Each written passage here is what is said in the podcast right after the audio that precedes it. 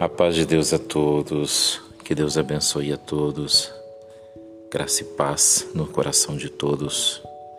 Bom dia, eu sou Marcos Arneiro, esse é um espaço dentro do meu podcast para a manifestação da espiritualidade invocada pela Palavra de Deus, pela Bíblia. Assuntos temáticos sobre a fé, sobre a graça de Deus, sobre a palavra de Deus. Não tenho intuito nenhum de defender nenhuma bandeira religiosa, nenhum estereotipo, nenhum nome, nenhuma doutrina, nem a favor e nem contra nenhuma. A ideia, a busca, o princípio que aqui temos é da unidade da fé em Deus, da busca, da manifestação, da excelência da palavra de Deus sobre todas as coisas, sobre todas as coisas. E que sirva de alimento para aqueles que creem, para aqueles que têm fé e que possam praticar isso dentro dos seus preceitos, dos seus conhecimentos, dentro da sua visão e da sua fé. Este é o intuito dessa, dessa ferramenta, deste canal, falando com Deus, falando de Deus, meditando sobre a graça de Deus, a palavra de Deus. Eu gostaria de dar minhas boas-vindas a todos vocês. Pedir também que quem possa, que compartilhe, que envie, que nós estamos num momento no qual quanto mais pessoas puderem meditar sobre essas coisas, maior pode ser o fluxo da paz, da harmonia, do equilíbrio. O mundo está em desesperação, as pessoas estão em aflição. É grande o combate, é grande a aflição das pessoas. Perderam-se o norte, perdeu-se a fé, a paciência, a esperança, a certeza e a confiança de todas as coisas. É momento de nos unirmos, de nos ajudarmos, de nos apoiarmos e de juntos estarmos no nosso culto doméstico da fé. A todo momento que possível, em casa, no carro, na estrada, na viagem, não importa onde, não importa como tirar um minuto, dois, cinco, dez minutos do seu tempo tão precioso para meditar e falar com Deus, para se conectar com o céu. Existe uma, uma demanda muito grande de muita coisa na internet que gera tristeza, angústia, aflição, medo, pavor, temor, tremor. É bilhões e bilhões de dados, de dados, de informações para o mal, para a tristeza, para a angústia das pessoas, falando de morte, falando de tristeza, de corrupção, de crime, de tanta coisa. Faz falta que nós nos dediquemos um pouco mais às coisas da espiritualidade, da nossa fé. Faz falta que nós nos dediquemos um pouco mais a essas coisas. Este é o intuito desta deste canal. Deixo aqui meu abraço a todos e alguns episódios já vão ser lançados que eu tenho gravado em outros aplicativos e vou transferir aqui. E sempre que Deus der graça, condição, comunhão, inspiração, eu vou estar falando sobre várias temáticas aqui. Volto a dizer, não tenho intuito, não sou líder religioso, não represento nenhuma denominação, falo pela unidade da fé, falo pela palavra de Deus sem nenhuma pretensão, nenhuma pretensão. Meu abraço a todos, que Deus abençoe a todos.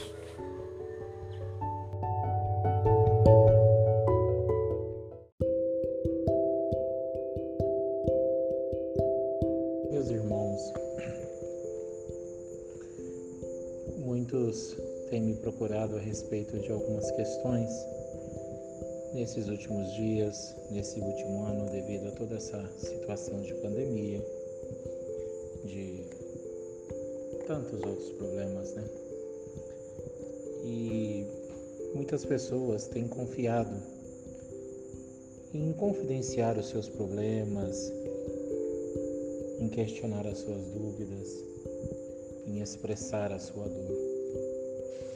Primeiro eu me sinto honrado, pessoas confiam é uma honra para gente saber que no, no desespero, na aflição, na angústia dessas pessoas, elas acreditarem que pode ouvir da minha boca ou da boca de muitos, como sempre acontece, palavras que possam trazer conforto, consolo, que possa talvez dar ânimo para continuar uma jornada. Uma jornada que tem sido difícil. Se nós pararmos para pensar um pouco, é, a gente vai perceber que não é que mudou tudo, é que algo aconteceu e que fez com que tudo se mudasse. E o que é forte em tudo isso é que muitos, muitos, muitos irmãos haviam se esquecido de que o nosso maior aliado e o nosso pior inimigo é o tempo. Por quê?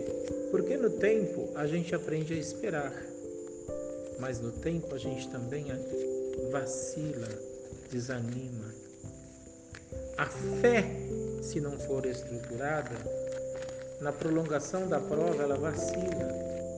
A paciência, a humildade, a paz, o amor, a longanimidade.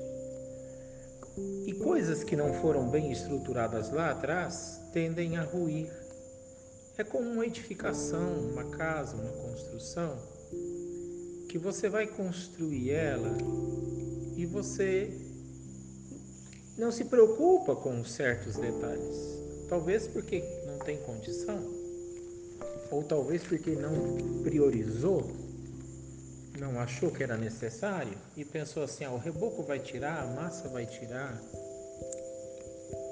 a tinta vai tirar, e foi edificando conforme deu, tentando ser econômico onde devia, trabalhando, mas se esquece que o tempo ele trabalha em silêncio em oculto. O que, que aconteceu? Aconteceu que, se você parar para pensar, neste um ano de pandemia, de reclusão, nesse um ano de, de silêncio, o que mudou? Mudou dentro de você. Porque existiam pessoas que não tinham firmado a sua fé. Na medida da sua porção, talvez pelo núcleo social, talvez pelo núcleo emocional, talvez pelo núcleo do status, do título, não sei. Mas as pessoas estavam ali reunidas, faziam presença nos encontros, nas reuniões, nos cultos, nas celebrações, nas visitas. E quando tudo isso aconteceu e se fechou, a primeira semana foi fácil. Quantas famílias não começaram a orar juntas? Quantas continuam orando? Quantas famílias não oravam e hoje oram? Quantas pessoas não congregavam e hoje têm vontade de ir no culto? Quantos casamentos estavam tão edificados e hoje estão em divórcio? Quantas pessoas não queriam casar e hoje estão casadas? Por quê? Porque existe sempre dois lados da moeda. Existem pessoas que numa situação como essa, elas manifestam a sua essência. É do ser humano. E muitas das vezes a nossa essência ainda não é boa, não é evoluída, não é edificada e manifesta-se a nossa fragilidade, manifesta-se o nosso limite, o nosso lado ruim. E muitos estão passando por situações e conflitos que são depravantes, que são perturbadores. Não bastasse tudo que o Covid faz, físico, biológico, mental, emocional e espiritual. Porque muita gente ainda não está preparada para a morte e agora tem que lidar com o risco dela. Mais que tudo isso, vence outros problemas. Agora é desemprego,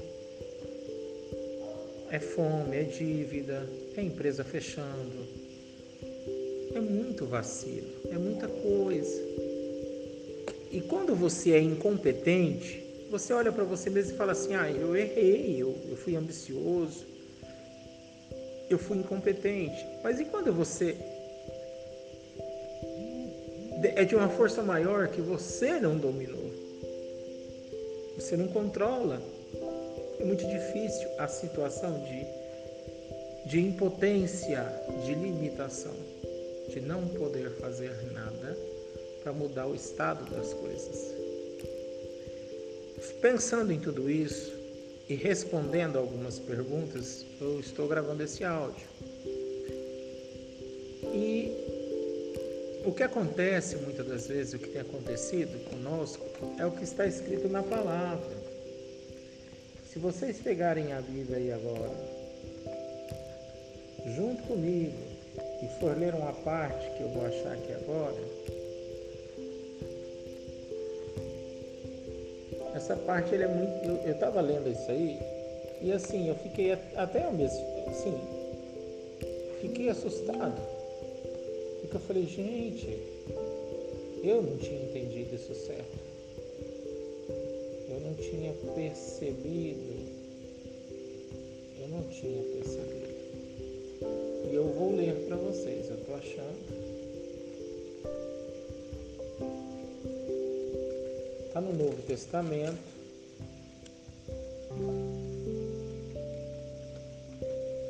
Está em Coríntios, no capítulo 13. E eu vou falar para vocês a parte mais importante e a mais forte que me bateu muito. É o verso 7. E ele diz assim: tudo sofre, tudo crê, tudo espera, tudo suporta. A caridade nunca falha. Havendo profecias serão aniquiladas, havendo línguas cessarão, havendo ciência desaparecerá.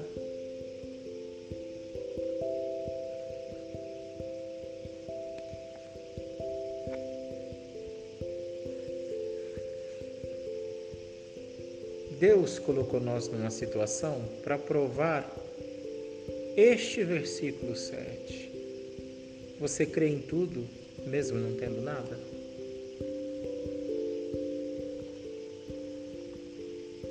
Você consegue crer numa benção desempregado? Não é ganhar na Mega Sena, é Deus virar o seu cativeiro. Não que é impossível para Deus você chutar uma pedra e ser um diamante. Mas será que esse é o intuito de Deus? Tudo suporta. Você tem suportado seu esposo, sua esposa, seus filhos, seus pais, seu patrão, seus amigos, seus empregados? Você tem suportado? Porque aqui está escrito. Vou ler de novo. Tudo sofre. Você não aceita nenhuma dorzinha no pé. Você reclama.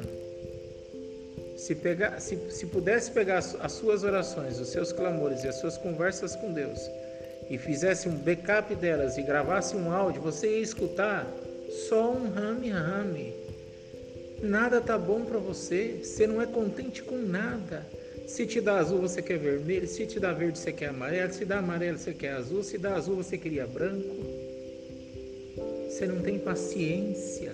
Você é intolerante. É isso que está acontecendo. Não sofre nada. Você crê? Porque a fé é a certeza das coisas. Fé não é esperança, fé é confiança. E aí eu te pergunto: você confia no poder de Deus? Você confia na palavra? Você confia na promessa? Você confia na providência de Deus? Você acredita que ainda hoje o Senhor pode chegar na sua vida? Nem que seja 10 minutos para meia-noite o carro encosta na porta e supre a tua necessidade e você vai comer ainda hoje? Você crê nisso? Você crê que Deus pode mudar e criar no seu problema uma solução? Que essa situação e essa condição pode ser algo bom para você? E aí eu te pergunto, você pode esperar? Você suporta? Porque se você pensa que a benção tem um peso diferente da prova, você está enganado. A benção pesa mais do que a prova. Na prova você conhece o sincero, o verdadeiro, quem te ama. Porque quando você está na prova, as pessoas vão lá por você. Você não tem um carro, você não tem dinheiro, você não tem comida boa na mesa, você não tem paz, você não tem alegria, você não tem felicidade, você não tem boa conversa, às vezes você não tem nem comunhão, você está na prova.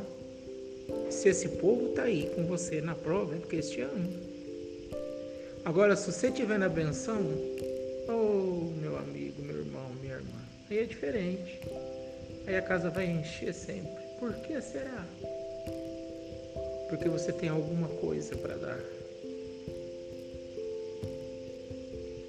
E você tem que suportar o peso de todas essas coisas. Sabe por que, irmãos, que Deus fez isso conosco? Sabe por que, que Deus faz isso conosco? Porque Deus não é o homem que mente, não é o filho dele que se arrepende. Filho do homem, não filho de Deus. Deus não é o homem que mente e nem o filho do homem, a geração humana que se arrepende. Por que eu te digo isso? Veja bem, está escrito na palavra que o Senhor Deus fez assim, ó. Ele formou os céus, a terra e tudo que nele né, habita com a sua palavra. O homem ele fez com a sua mão.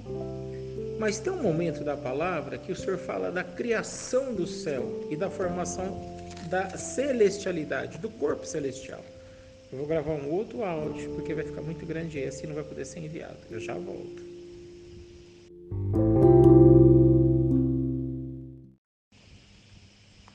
Sabe, irmãos, falando dessas coisas, sabe por que, que Deus nos prova tanto? Por que, que Deus nos testa tanto na terra? Porque vocês vão entender agora algumas coisas.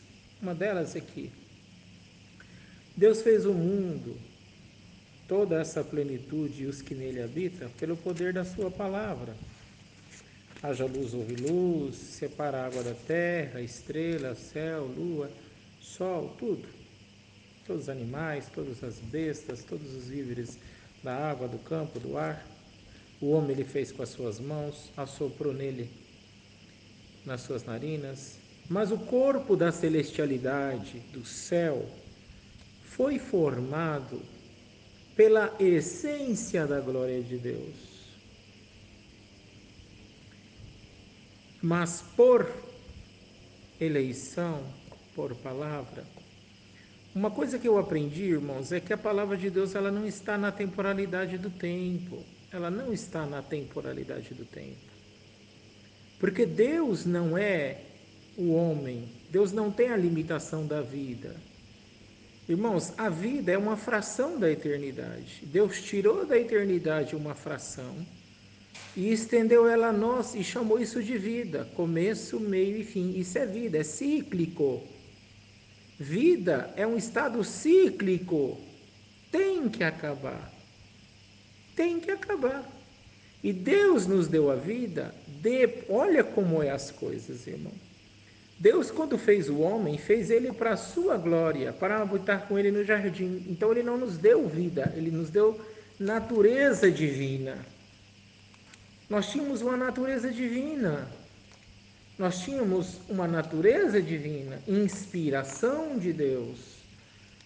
Veio do assopro do Senhor. Quando houve a transgressão no jardim, o Senhor não podia tirar de nós a natureza divina, não podia estender-nos ao fim. Por que, que Deus não nos eliminou da terra, irmãos? É muito simples, porque pelo mesmo motivo que ele não, não eliminou Satanás quando lhe traiu no céu. Porque a grandiosidade do poder de Deus não está na manifestação da sua ira, está na manifestação do seu amor. A grandiosidade do amor de Deus, o poder maior de Deus, o poder maior, imbatível e invencível, não é a ira para derrubar os montes, é o amor para suportar as nossas fragilidades, é o amor para suportar as nossas incapacidades, é o amor para nos aceitar como nós somos. Vinde a mim, vós todos que estáis cansados, fracos, oprimidos, vinde como vocês estão, vinde a mim. É assim que ele diz. Existe muita gente que está com a vara, julgando, medindo, condenando, julgando para Deus, jogando para fora, empurrando, não aceita nada, não suporta nada, é radical, é salgado e é desprovido de conhecimento, não morreu na cruz, não padeceu, não sofreu, não criou nada, não formou nada, não gerou nada, o ar que respira não é dele, não é dela, não consegue aumentar no tamanho do corpo um centímetro, não consegue diminuir um centímetro não consegue ser dono da paz, da vida, da benção, da prosperidade e quer ser dono do céu, quer mandar no céu, não aceita, tudo é pesado. Essa prova é para tirar o peso do povo, fica leve, porque com esse peso você vai afundar. E é o que disse, Jesus Cristo falou. Vocês são tudo louco, é raça de vibra, é tudo endemoniado. Vocês engolem um camelo, mas não aceitam um mosquito. Torce tudo a palavra para vocês, mas não se torce pela palavra. Quem pode julgar é quem é livre de condenação. E quem é livre de condenação falou para a prostituta: Cadê teus acusador? Só ficou o Senhor. Eu não te condeno. Vai em paz e não peque mais. E tem tanta gente em cima da pedra, em cima do fundamento da salvação, que é Jesus Cristo, que ensinou o amor, a misericórdia, a paciência, a tolerância. Sabe, irmãos, por que o amor é, é, é a ferramenta mais potente? Porque é assim Toda vez que o teu filho chegar em casa irritado, que o teu pai chegar irritado, que a tua mãe chegar irritada, que o teu tio, a tua avó, o teu marido, a tua esposa, o teu patrão, o teu empregado, toda vez que alguém chegar perto de você tomado de um espírito de contenda, de confusão, de guerra, combatido, aflito, angustiado, não importa em que maneira, não vamos ficar dando extensão para isso, não importa, mas se você abraçar com amor verdadeiro, você vai, você vai amolecer, você vai quebrantar mas se você cutucar o olho, vai morder na sua cara. Acontece que está todo mundo com o nervo à flor da pele e esquece de usar as armaduras de Deus. Cadê o escudo, Brokel? Cadê o capacete da salvação? Cadê a coraça da justiça? Cadê a espada da verdade? Cadê o escudo da paz? Ninguém quer mais nada. Calça no Evangelho da Paz, mas como calçar no Evangelho da Paz? Ali agora mesmo nós falamos, tudo crê. Você não está crendo em nada porque você está vendo teu filho no mundo. Sabe por que você não crê que Deus vai fazer uma obra com ele? Porque você acha que é você que vai fazer. Você esqueceu que quem falou que vai fazer tem o céu, o mar, as estrelas, o inferno na mão, a vida e a morte. Ele pode matar e pode ressuscitar. Moisés creu, Adão creu, Jó creu, Noé creu, Abraão creu e falou assim, ó, pensou dentro dele, eu vou lá, eu vou, eu vou degolar, eu vou queimar, ele vai virar, ele vai queimar, vai frigir, vai fritar, vai virar carvão, vai torrar, vai tostar, vai virar pó, vai virar cinza, e quando acabar tudinho, eu vou voltar com ele inteiro, não sei que jeito, não sei de que maneira, mas vai ser assim. Tanto é que quando ele chegou no pé do monte, os moços dele estavam com ele e perguntou: Nós vai subir? Ele falou: Não. Eu e ele vamos e eu e ele retornaremos. Espera aqui. Você crê nisso? Você crê que você vai você está sendo esfolado? Irmão Marco, eu estou sendo esfolado. Eu perdi dinheiro, eu perdi capital, eu perdi renda, eu perdi saúde, eu perdi filho, eu perdi uma. Pai, perdi tudo. O diabo está achando que é assim, que você vai torrar, vai fritar, vai tostar. Tu, não importa. Creia que quando acabar a prova você está inteiro de novo. E se você tiver fé, vai ser como Jó, quatro vezes mais em glória, em beleza, em riqueza e em benção, em poder, em respeito. É isso que falta. Então, nós estamos começando a desalinhar isso. Ah, eu queria. Vou fazer uma ferramenta. Vou usar uma ferramenta da internet, porque lá pode gravar até 10 horas de áudio. Vou deixar isso lá para quem quiser ouvir. Tem lá. Eu tenho essa ferramenta. Aí o que acontece? Deus, sabendo de tudo isso, ele entendeu que ele tinha que provar o homem, porque o céu habitou. Todos os que estavam no céu e a terça parte que teve que sair do céu não suportaram. Vocês sabem por quê? Vocês sabem o que porque o que levou Satanás a perder o direito do céu foi a inveja da glória no filho.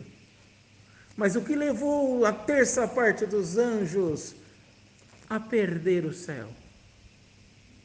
O que levou? O que fez com que eles debandassem para o lado do inimigo?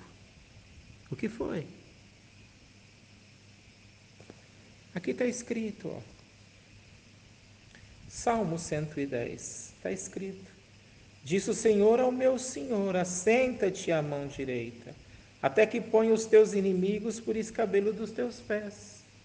O Senhor enviará o cetro da tua fortaleza desde Sião, dizendo: Domina no meio dos teus inimigos, não é no meio dos amigos. O teu povo se apacentará voluntariamente no dia do teu poder com santos ornamentos, como vindo do próprio seio da alva, que é a manhã perfeita. Será o orvalho da tua mocidade, da tua força. Jurou o Senhor e não arrependerá. Tu és um sacerdote eterno, segundo a ordem de Melquisedeque.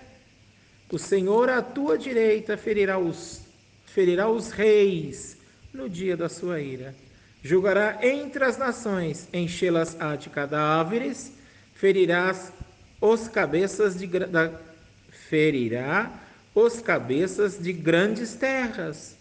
Pelo caminho desenterrar-se-á no ribeiro e prosseguirá de cabeça erguida. Quando Deus fez a celestialidade, Ele fez da manifestação da Sua glória a virtude de todas essas coisas. E como que eu falo isso com clareza? Porque tudo é vivo no céu. E está escrito aqui em Jó. Em Jó está escrito aqui, ó. Quer ver? Vou achar rapidão. Não sei quantos áudios vai ser não, mas eu vou achar. Aqui está escrito, ó. Jó.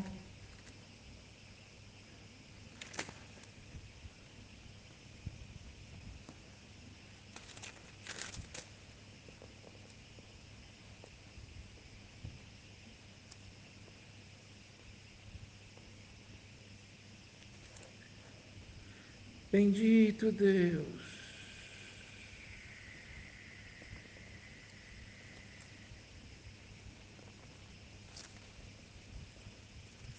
Quase achando, irmãos.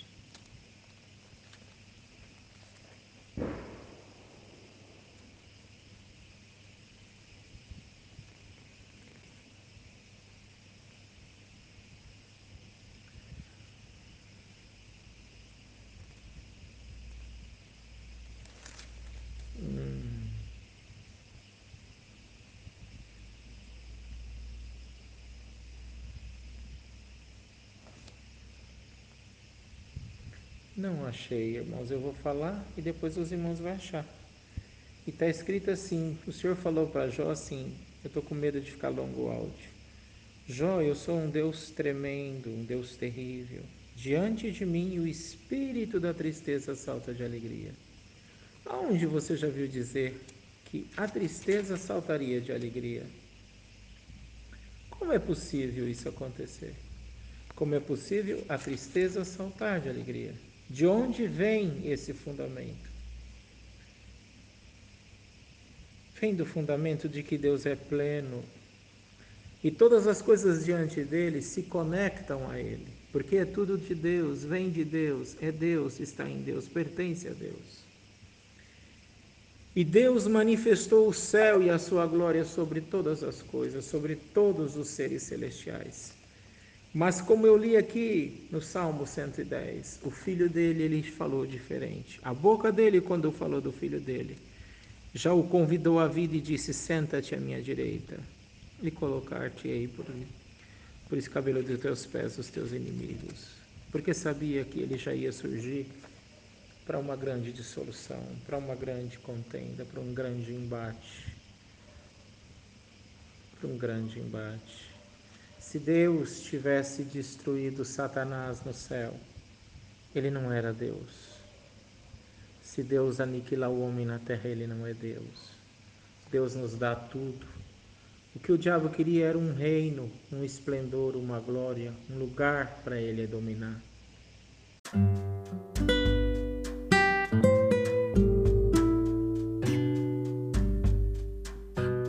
Que Deus fez? Deus falou para ele: então tá bom, desce.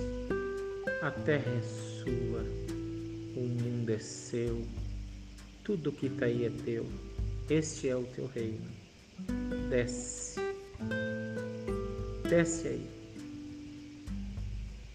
Ele lá existe o homem, a mulher, as minhas criações estão lá. E vamos fazer assim. Você é filho, e eu sou Deus. É desigual. Eu sou o Criador e você é a criatura. Então vamos fazer assim. Eu me recolho e o meu filho reina. E você vai lutar com ele. Porque aí você não vai se sentir desigual. Você era príncipe regente no céu. Um príncipe regente é a qualidade de rei na falta do rei. Não é rei, mas rege príncipe regente. Então você vai ficar lá. Não tiro de você nada, nem o poder, nem a glória, nada. Você continua sendo quem você é. E o meu filho vai descer lá e vai ser quem ele é. Todo mundo conhecia a manifestação de todo mundo. Todo mundo sabia qual era a manifestação de Lúcifer. Ele era o anjo das brasas afogueadas. Ele era um querubim. Ele era um destruidor, ele era um inquiridor, ele era um feridor, ele era um grande, forte, destemido e invencível ser espiritual, porque ele era uma das manifestações dos grandes poderes de Deus. E Jesus Cristo, quem era? O profeta escreveu que quando ele teve medo, matou os quatrocentos e poucos profetas de Baal, e teve medo da mulher que simboliza a nossa própria carne, a fragilidade. Ele correu se esconder dentro da caverna, que é debaixo da palavra, cuidado e escondido. E lá escondido passou um vento muito forte e ele entendeu que Deus não estava no vento. Passou uma tempestade muito forte, ele falou: Deus não está na tempestade. Passou um fogo destruidor, Deus não está no fogo. Ele ficou caladinho, esperando. De repente, ele escutou uma voz mansa, meiga e delicada. É estranho ouvir isso na palavra de Deus, porque essas qualidades não são provenientes de um homem lutador, não são provenientes de um guerreiro, de um soldado, não são provenientes de um herói, não são provenientes da masculinidade. Mansa, meiga e delicada. O Senhor Jesus não manifestou nenhuma das qualidades das quais a bramura, a bravura, o ódio, a ira, a raiva, a contenda, a confusão, a distinção requer. Ele manifestou mansidão onde tinha guerra. Ele manifestou meiguice onde havia intolerância. E ele foi delicado para entender a fragilidade de cada um, para entender que nesse mundo existe um rei que reina e que governa os espíritos, os corações, as mentes, as almas, que tem o tempo a seu favor e a eternidade na sua mão, porque não foi tirado dele o poder, não foi tirado dele a glória, não foi tirado dele a qualidade, não foi tirado dele a santidade. Ele é mau, é mau, mas ele é um ser espiritual. Ele tem poder, é tão forte o poder dele que o Miguel, quando foi ter com ele, não falou vai embora, sai do caminho, desaparece. E quando Miguel foi, foi porque Gabriel clamou, porque Satanás segurou ele e não deixava sair. E 21 dias segurou a benção de Daniel. E quando Miguel chegou diante dele, falou: O Senhor te repreenda.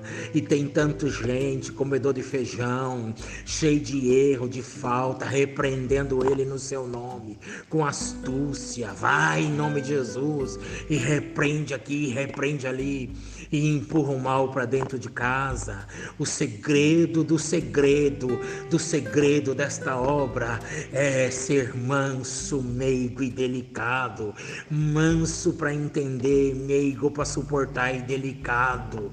Delicado para estar fora desses sentimentos, fora do julgamento, fora da condenação. Então o Senhor fez todas essas coisas. Sabe para quê? Para provar, para nos provar. Porque todos esses foram feitos para a glória, vieram da manifestação dela e não suportaram ela. E Deus está testando você para saber se você pode suportar. Se existe em você capacidade para isso.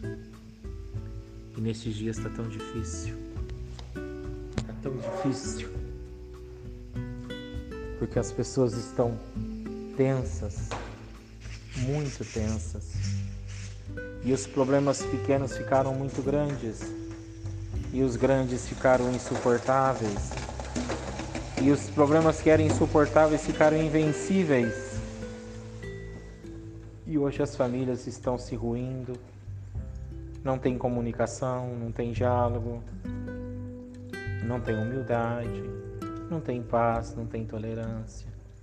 Ninguém suporta mais nada, ninguém entende mais nada. Antes de falar, já está todo mundo se mordendo, se distratando, se desrespeitando. Perdeu-se pela longevidade, perdeu-se. Perdeu-se o princípio de tudo que era isso. E agora ninguém sabe todo mundo assustado. Ninguém sabe como é que vai ser. Esqueceram. Esqueceram. Muitos que falam de Deus. Muitos.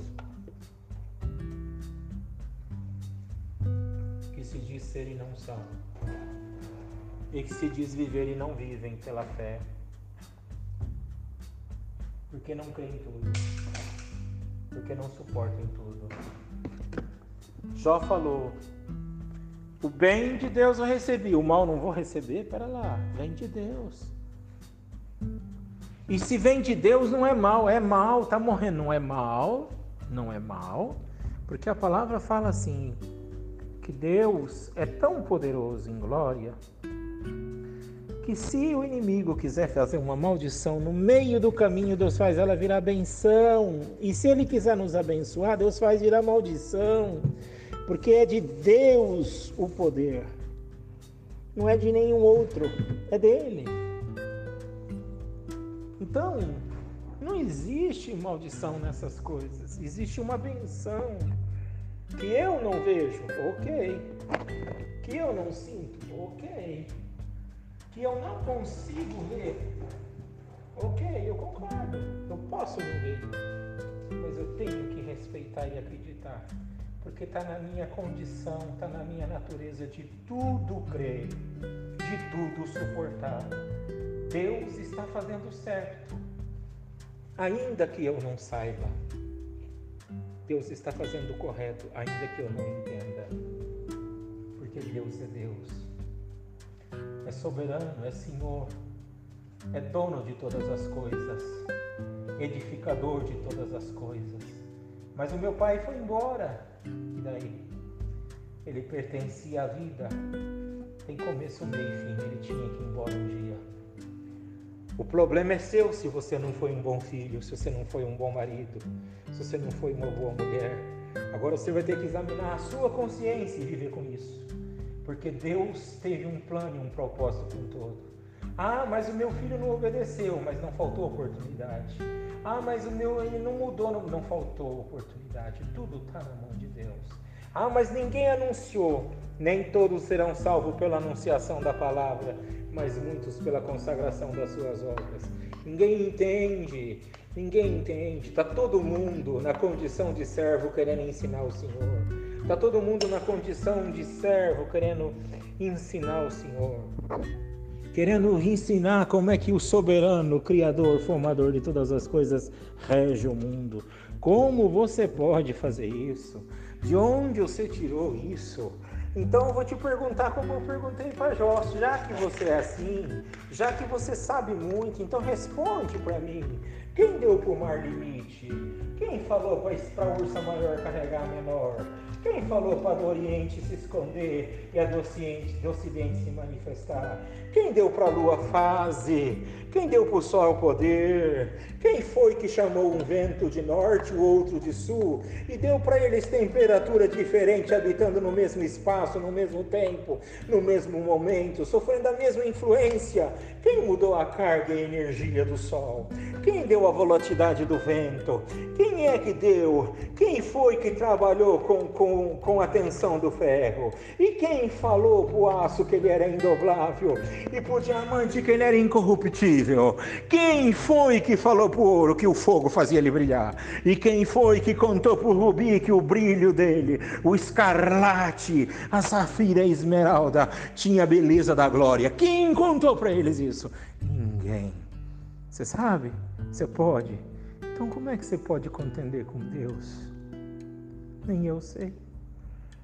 Ninguém sabe de todas as coisas. Mas eu sei que Deus é Deus. E Ele tem um propósito com você em tudo isso. E se você pudesse agora dobrar o seu joelhinho e falar assim: Senhor, me prostro, me entrego aos seus pés e me rendo. Faz de mim, faz de mim na esperança para a sua glória, um ser novo e diferente. Muda eu.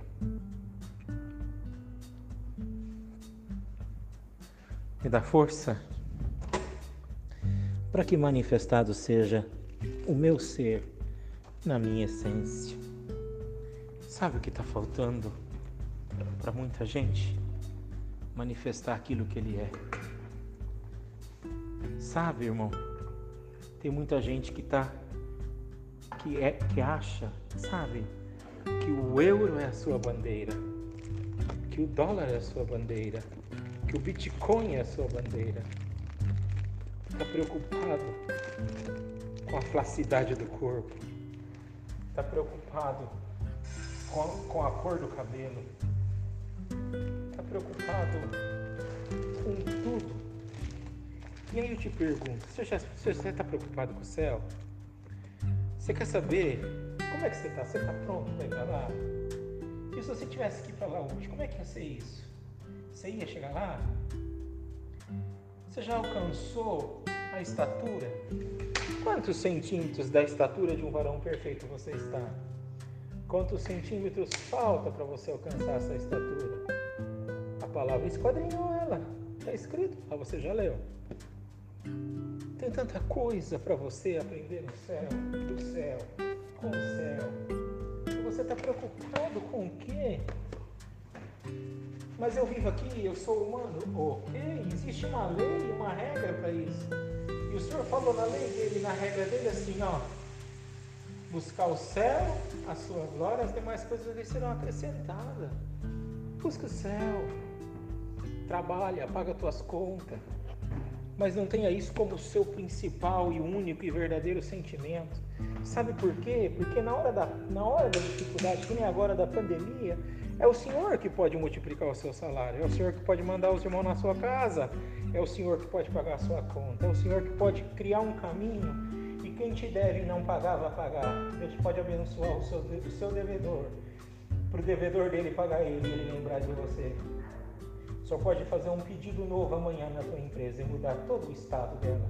Senhor pode vir um anjo, alguém com luz, com sabedoria e criar no seu negócio um negócio novo, abrir uma estrutura nova dentro da, dentro da velha e renovar e fazer da cinza nascer de novo.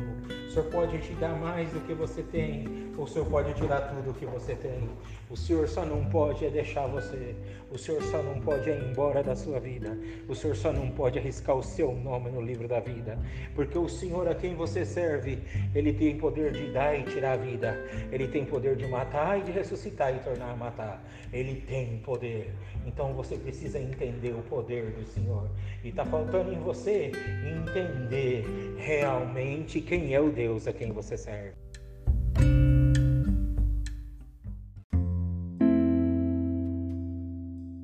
Amém, amém. Saudade de vocês, viu? Amo muito vocês. Amo de verdade, muito mesmo. Louvado seja Deus, né? Nosso socorro bem presente. Faz muitos anos, Daniel, que o Senhor me dá a graça de escrever umas cartas, sabe? E às vezes o Senhor inspira de salvar alguns áudios, assim, algumas coisas. Eu tenho algumas coisas guardadas e às vezes eu sinto de enviar para os irmãos. Não sei, Deus faz assim, né? E a gente vai trabalhando com as ferramentas. E acho que mais que nunca essa época é a época de falar à distância, né? E falar com a alma, né? O Senhor esse tempo atrás estava falando comigo que é, o povo está preocupado em saber quem quer verde, quem quer amarelo, quem quer bom, quem quer ruim, quem quer santo, quem vai ser salvo, entendeu? Que igreja que salva, que povo que entra no céu. O Senhor falou assim para mim. E eu estou buscando, o Senhor falava assim, e eu estou buscando jardineiro. Falei, jardineiro, Senhor é, para cuidar da minha vinha. Tem muita alma chorando, tem muita alma desesperada. Hoje não é tempo de confusão, não é tempo de contenda, não é tempo de saber onde eu estou. Eu estou em todos aqueles que me sirvam de um puro e sincero coração. Eu estou preocupado com a alma. Tem muita gente sofrendo, dizia o Senhor. Eu estou precisando de jardineiro. Jardineiro é aquele que se espinha com o espinho da rosa, mas não quebra ele, porque se ele quebrar a rosa, não prospera. Jardineiro é aquele que se suja com esterco, mas não contamina a rosa com ele. Põe sobre, põe sobre em volta dela, para ela poder alimentar da substância, mas não suja ela com esterco. Jardineiro é aquele que poda, mas não deixa morrer, que arrega, mas não deixa apodrecer, que cuida, que limpa, que acalenta, que se preocupa em fofar a terra para a planta absorver, para a planta comer e se alimentar. E o Senhor falava para mim assim: Estou buscando e poucos são os jardineiros, poucos são os que estão preocupados em fazer com que haja prosperidade na alma. Mais forte e mais poderoso do que a morte do Covid-19, que destrói coração, rim, pulmão, fígado, que mata, que determina, é o espírito de confusão, de medo, de depressão, de angústia, de ansiedade, de estresse a paz foi embora do meio do povo, a paciência acabou, a tolerância acabou, Hoje o povo está brigando por coisas pequenininhas, coisas que não tinham importância, hoje tem muita importância. E o povo está batendo a cabeça e muitos estão com tanto desespero que não consegue falar comigo, não consegue me ouvir, não consegue me abraçar, não consegue fazer uma oração, não consegue fazer uma súplica, não consegue ligar a mente no céu, porque a conta vai vencer, porque está desempregando, porque o patrão vai fechar a empresa, porque o negócio está dando problema, porque tem dívida, porque tem conta, porque tem funcionário, porque tem enfermidade. Não bastava a tentação da carne, não bastava a tentação da alma, não bastava os conflitos emocionais, não bastava os desequilíbrios emocionais, não bastava o estresse, o cansaço, a fadiga, não bastava a ansiedade, o desejo, o sonho, as realizações, as metas, não bastava tudo isso. Agora tem a morte que grita e gorjeia como pássaro forte no campo da vida do povo. E tem gente que está assim: meu Deus, será que a minha mãe vai morrer? Será que o meu pai vai morrer? Será que o meu filho vai morrer? Será que o meu tio? Será que a minha avó? Será que o meu sobrinho? Será que o meu amigo, meu ancião? Será que o meu porteiro, meu irmão? E está todo mundo desesperado. E aí vem um espírito de engodo, de mentira, e levanta uma coisa: é o fim do mundo, é o diabo, é aquilo, é o sinal da besta, é o sinal disso, é o sinal daquilo. Faz esse remédio, chá de limão, chá de não sei o que, chá de não sei o que, e isso e aquilo. E todo mundo vai se confundindo, vai se enrolando e vai esquecendo que é do alto, que é do Senhor. Buscai as coisas do céu primeiro, as demais serão acrescentadas. Senhor Deus foi quem disse para o Covid: lastreia na terra e caminha sobre ela, e há um tempo determinado. O Senhor colocou limite na onda do mar, colocou limite, contou os cabelos da nossa cabeça. O Senhor contou os dias da nossa vida. O Senhor contou as folhas secas da árvore que cai todo dia e as verdes que brota pela manhã. O Senhor contou as gotas do orvalho. O Senhor separou o joio do trigo, o sal da terra. O Senhor contou as estrelas do céu, contou a areia da praia. O Senhor sabe onde, quando e mexer. A porta que ele abre, ninguém fecha, e a porta que ele fecha, ninguém abre. Para muitos, ele fechou a porta da vida e abriu a da celestialidade, da vida eterna, do gozo. Para outros, ele fechou a porta da morte e falou: vai ficar. O Covid vem, isso vai, isso acontece, mas vai viver. Para uns, ele fechou a porta da benção, tá perdendo tudo, mas para outros, ele abriu a porta da benção, tá tendo tudo. Tá nadando na contramão, tá nadando contra a crise, porque Deus quer assim. Uns tá Deus está levantando, outros Deus está abaixando. Uns Deus está equipando, outros Deus está desarmando. Uns estão indo, outros estão ficando e outros estão chegando. Porque é a vontade de Deus, porque é a ordem de Deus. Ninguém é por si prevalecido, nem pela sua força restabelecido, mas todos pela misericórdia do Senhor recebido, pelo Senhor querido, complacido. É o Senhor, só o Senhor. Só o Senhor, o Senhor, o Senhor e o Senhor. Ninguém faz, ninguém move, ninguém acontece, ninguém constrói, ninguém edifica se não vier. E o Senhor levantou e tem muito atalaia, homem, mulher de Deus que tem luz para negócio, que tem luz para problema, que tem luz para união de casal, que tem luz para dissolução de problema, que tem luz para dar direção, para dar caminho e muita gente ensoberbecido ainda não entendeu que precisa do Senhor e dos jardineiros do Senhor.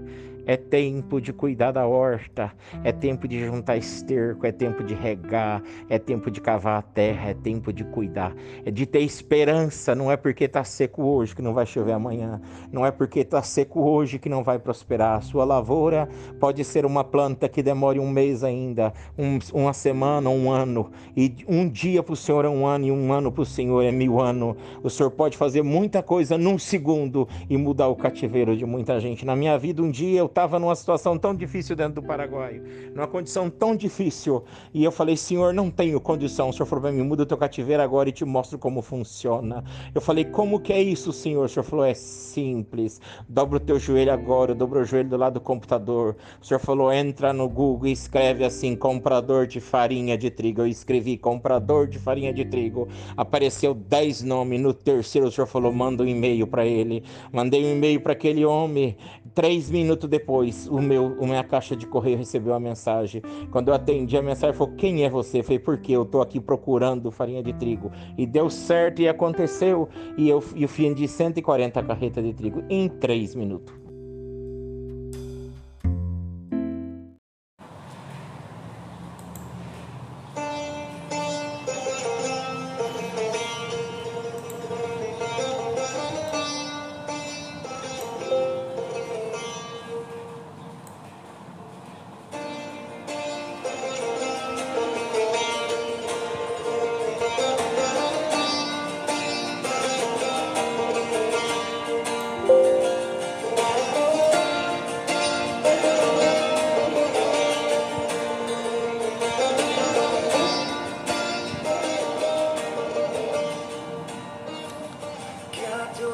Amados do Senhor Deus,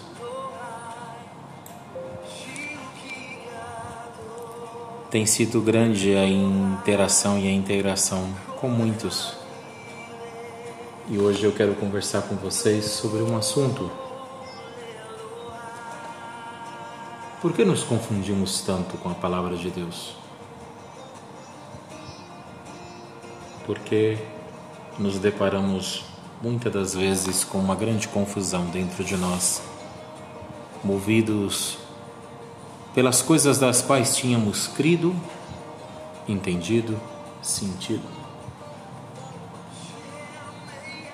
E construído sobre elas a certeza da edificação na nossa vida. Tem sido grande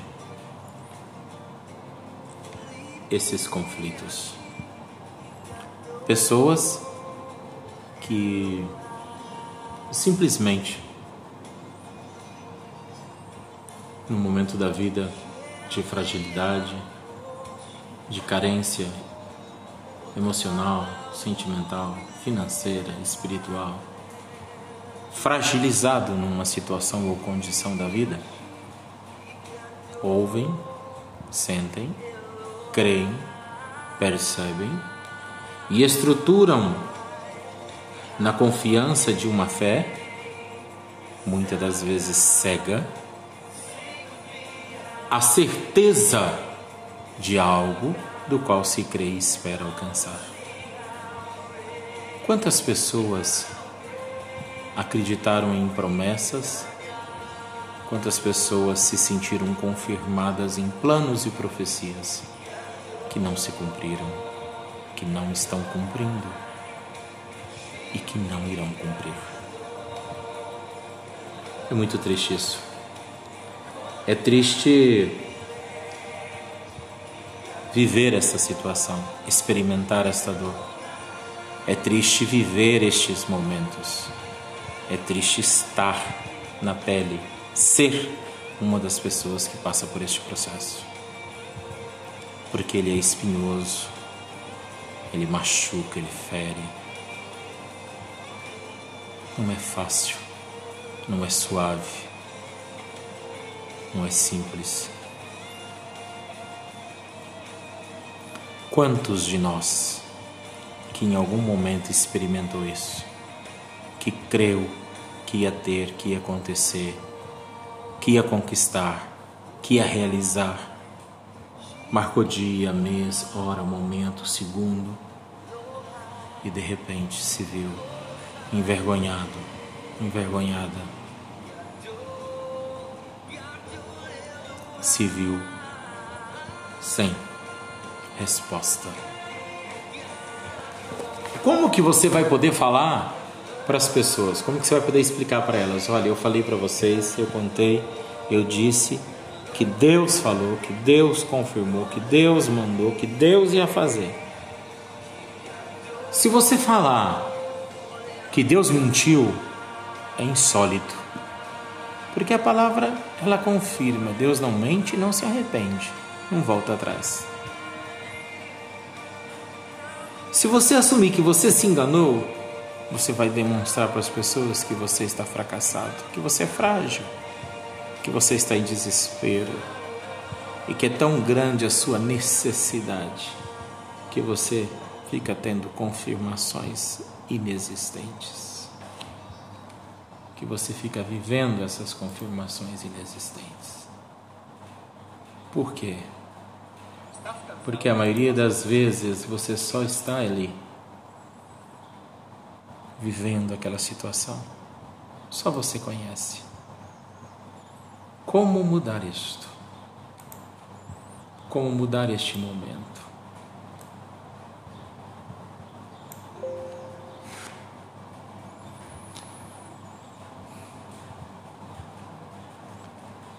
Reconheça as suas fragilidades. Reconheça as suas limitações. Reconheça os seus erros. Reconheça os seus enganos. Acredite, por mais que te doa, Deus não falou. Deus não prometeu. Deus não confirmou. Marcos, isso é muito difícil. É a verdade. Não foi Deus.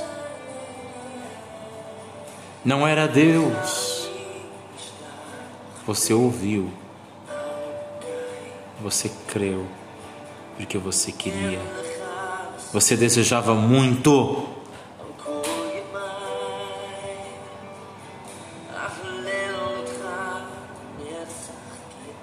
Por isso, você viu isso. Você pode me confirmar isso? Porque Deus não confirma aquilo que a palavra condena. Como que Deus vai confirmar para você algo que a palavra condena? Como que Deus vai confirmar para você algo que ele repudia? Não, mas no meu caso não é esse. Eu criei que era o amor da minha vida. E era o seu amor da sua vida, mas talvez você não era o amor da vida dessa pessoa. E as pessoas são livres e elas têm direito de viver livremente a liberdade da vida delas. Por que é tão difícil para você entender isso? Por que é tão difícil para você voltar atrás sujeitar-se a isso.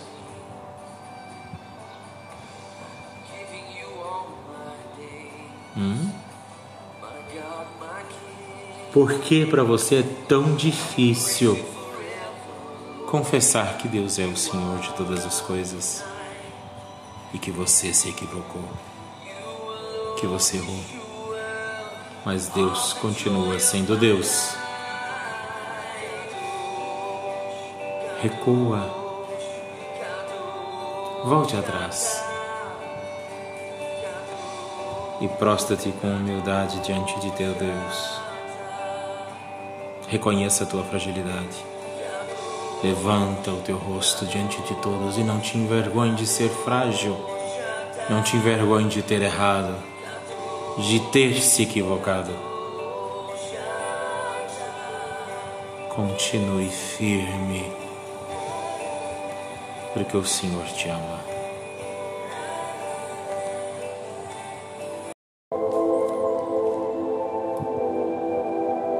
Carta Cuidadores do Jardim.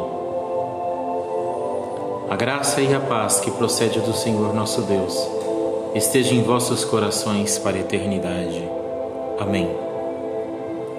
A divisão das tribos de Israel, o arrependimento e o retorno à unidade de espírito. Afugentai-vos. Não temais, ó bichinho de Jacó, nem vós, povozinho de Israel. Eu te ajudo, diz o Senhor, e o teu redentor é o Santo de Israel. Isaías 41, 14. Tem sido estes os dias dos quais, no reinado do nosso amado Senhor Jesus Cristo, o seu povo tem sofrido grandes aflições. O choro e gemido tem chegado até os seus ouvidos. Haverá paz, vigor entre o seu povo. Não mais esperança eu possa ser manifestada, nem força que possa guerrear vossas batalhas? Por que segues prostrados no caminho? Quem os desanimou? O medo desta vida, a peste, a nudez, a fome? Já não vos disse o meu Pai sobre estas coisas? E já não vos anunciou os seus profetas sobre esses dias? Por que insistes em temer tanto o que sobre este mundo governa? É por acaso o vosso reino deste mundo? Onde é a vossa pátria? Qual é a vossa cidade? Recordai, pois, quem nos separará do amor de Cristo? A tribulação ou a angústia? Ou a perseguição? Ou a fome ou a nudez? Ou o perigo ou a espada? Como está escrito, por amor de ti somos entregues à morte todo dia, fomos reputados como ovelhas para o matadouro.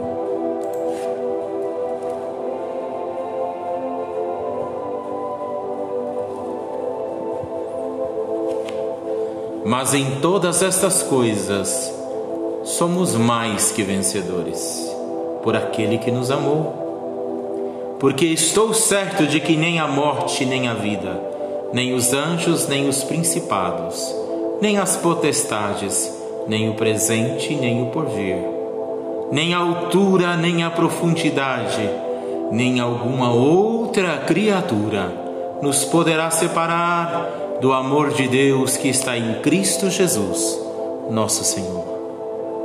Romanos 8, 35 ao 39. Porque tanto temais, porque tanto estáis inseguros quanto ao vosso destino?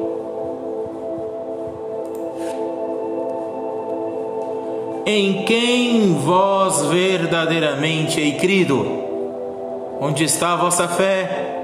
De onde vem a vossa esperança? Em quem está a vossa confiança?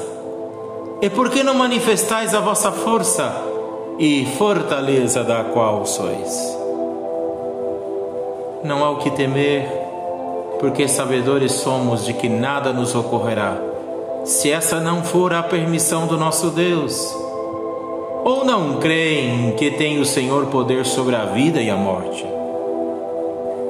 Mesmo sabendo, vivendo e experimentando todo o nosso ser e nossa fé, nos encontramos em um profundo adormecimento. Ao final, nos apegamos a este mundo, às coisas dele. Quando foi que tomamos do vinho da prostituta deste mundo e nos embriagamos? Qual foi o mal que nos fez perder nossa sobriedade. O dinheiro, a glória desses dias, dos contáveis dias de uma vida que, por mais tardia que seja, não durará mais que cem anos? E o que passa de setenta não é enfado e canseira? E clamou fortemente com grande voz, dizendo: Caiu, caiu a grande Babilônia e se tornou morada de demônios e covil de todo espírito imundo e esconderijo de toda ave imunda e odiável, porque todas as nações beberão do vinho da ira da sua prostituição, e os seus reis da terra se prostituíram com ela, e os mercadores da terra se enriqueceram com abundância das suas delícias.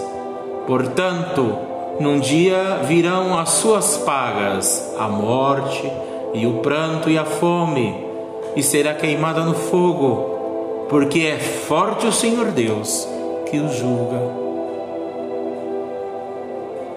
Apocalipse 18, 2, 3 e 8. Este é o momento da grande ruína do príncipe deste mundo, da força de seu poder e da manifestação da sua glória. Onde está o poder do seu consolo e a força da futilidade de sua glória?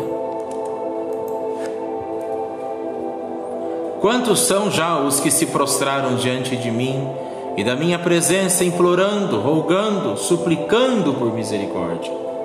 Até onde vai a arrogância da humanidade e a soberba da sua vaidade? Como um pai, já desconheci meus filhos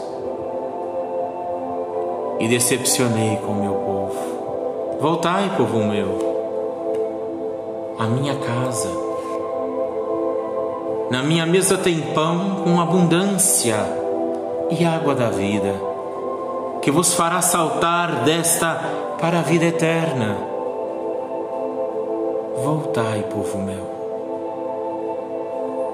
Acomodai vossos corações e acercai-vos a mim, porque sou bom, manso e humilde, galardoador dos que me buscam. E os enriquecerei de mim e da minha prata, vos abrilhantarei como ouro de Ofir, ouro das minhas riquezas.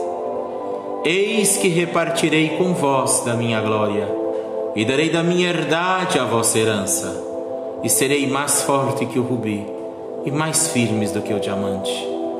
E vossa beleza será maior do que a do jaspe, e da escarlate, e tereis vossas pernas alongadas como a garça, e comereis do fruto desta terra, mas não vos contaminareis com o charco dela, e seguirei branco como a alva e puro como o linho.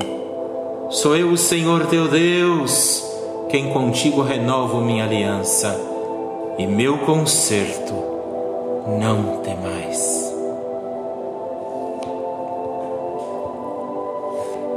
São estes os dias do Senhor Jesus Cristo, no seu reinado pela salvação e libertação de todos deste mundo, o qual nos cerca e circunda. Desde a volta da nossa alma até as mais profundas recâmaras do nosso ser, ao que se estende a todo o universo. É do inimigo da nossa fé todos estes termos. Mas creia-me, Nada se vos fará, nenhum fio de cabelo da vossa cabeça cairá, sem que eu permita. Ele te cobre com as suas penas, e debaixo das suas asas encontrará refúgio. A sua verdade é escudo e broquel. Não temerás os terrores da noite, nem a seta que voe de dia, nem a peste que anda na escuridão nem a mortandade que assola o meio-dia. Mil poderão cair ao teu lado e dez mil à tua direita, mas tu não serás atingido. Salmo 91, 4 ao 7.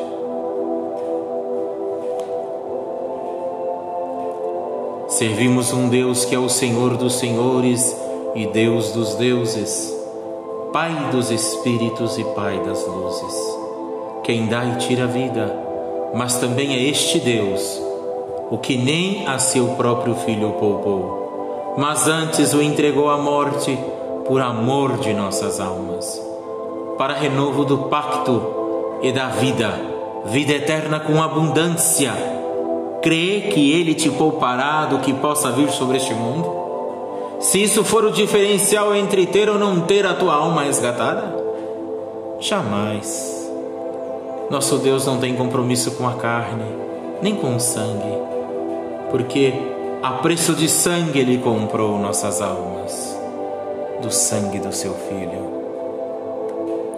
Mas nos anuncia o Senhor: Eis que farei de ti um trilho novo, que tem dentes agudos, os montes trilharás e os moerás, e os outeiros tornarás como a pragana. Tu os paderrarás, e o vento os levará, e o redemoinho os espalhará. Tu te alegrarás no Senhor, e te gloriarás no Santo de Israel. Os pobres e necessitados buscam água, e não há, e a sua língua se seca de sede. Meu, eu, o Senhor, os ouvirei eu, o Deus de Israel, não os desampararei. Isaías 41, 15 ao 17. O que realmente espera o Senhor em nós nesses momentos de embates? Que nos escolhemos e nos escondamos? Que com medo da fúria do nosso inimigo, nos encolhamos e nos escondamos? ou que possamos agora manifestar quem somos de verdade desde a nossa essência. Para que foste vós elegido? Qual é a verdadeira natureza do teu ser? Aonde estiver o teu coração estará o teu tesouro. Então te pergunto eu, por que tens tu tanto medo da morte assim? Amados, despertamos nosso entendimento e abramos os nossos olhos para vermos em espírito e verdade muitos corações que já endurecidos foram, hoje desesperadamente têm clamado a Deus por socorro. Estejai, pois, armados e seguros da vossa destreza, para que possa guerrear por Cristo, e no nome de Jesus Cristo, a batalha pela libertação e salvação das almas. Eis que a aflição do mundo e a batalha pela vida fez com que muitos revessem e repensassem suas vidas. E hoje vos anuncio: chega de distinções, de divisões. Eis que reunirei o meu povo e as doze tribos que dispersas estiveram. Os estrangeiros, os servos, os livres e os que sitiados estiveram presos no mundo, quer até estiveram distantes e assolados, os arrebanharei junto aos rios de águas da vida. Desnudarei o meu braço, diz o Senhor, e deitarei sobre as águas da vida, e sobre o meu povo farei chover chuva de benções, de glória, de poder. E haverá manifestações de poder, maravilhas, obras e milagres. Os reis se prostrarão, os príncipes terão medo, os governos da terra confessarão que eu sou Deus e que vós sois meus filhos. Porque muitos vendo não veem, sentindo não entendem, mas vos anuncio: este não é o fim, nem o princípio das dores, mas sim um levante, do qual teve o inimigo sobre o povo e o mundo, para que assolados negassem meu nome, mas eis que sou eu, um Deus tremendo, que quando ele levantou sua mão sobre a terra com maldição, eu fiz virar benção. Pois se assim não tivera sido, a terra teria sido assolada. Mas como eu pus ferrolho nas águas, gritei e disse: Hasta aqui, até aqui, basta. E ainda haverá neste tempo, mais a metade de um tempo, mas o que era para ser ruína será reedificação da segunda glória do meu povo e da humanidade e esta será maior do que a primeira. E vos direi agora e vos contarei um segredo. Então Jesus proferiu a seguinte parábola: Certo homem tinha uma figueira plantada na sua vinha, e vindo procurar fruto nela não achou. Pelo que disse ao agricultor: Há três anos venho procurar fruto nesta figueira e não acho. Podes cortá-la para que esta não esteja ocupando inutilmente a terra. Ele, porém, respondeu: Senhor, deixai ainda este ano, até que eu escave ao redor dela e lhe ponha estrume. E se vier a dar fruto, bem está, e se não vier, mandarás cortá-la. Lucas 13, 6 ao 9. Meu pai buscou e não achou, procurou e não encontrou folhas verdes e viçosas não haviam frutos, e nem quis cortar. Mas lhe supliquei e disse: Não é tempo ainda, ainda não. E prolongou os dias na terra, para que tenha um tempo de florir e frutificar. Então cavou-se à volta, escapelou as plantas, para que possa se deitar sobre elas estrume e que se dê tempo para que possam produzir frutos. A terra está em choro e clamor, e muitos são os que perderam a fé, a esperança e a alegria.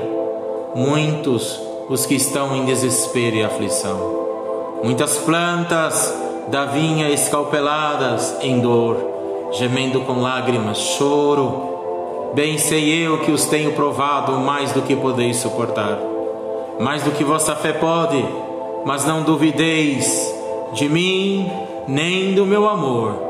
Não vos apartai de mim até que eu queira.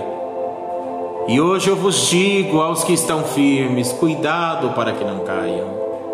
E estáis seguros de que eu vos escolhi para algo maior do que toda esta dor da qual estáis vivendo.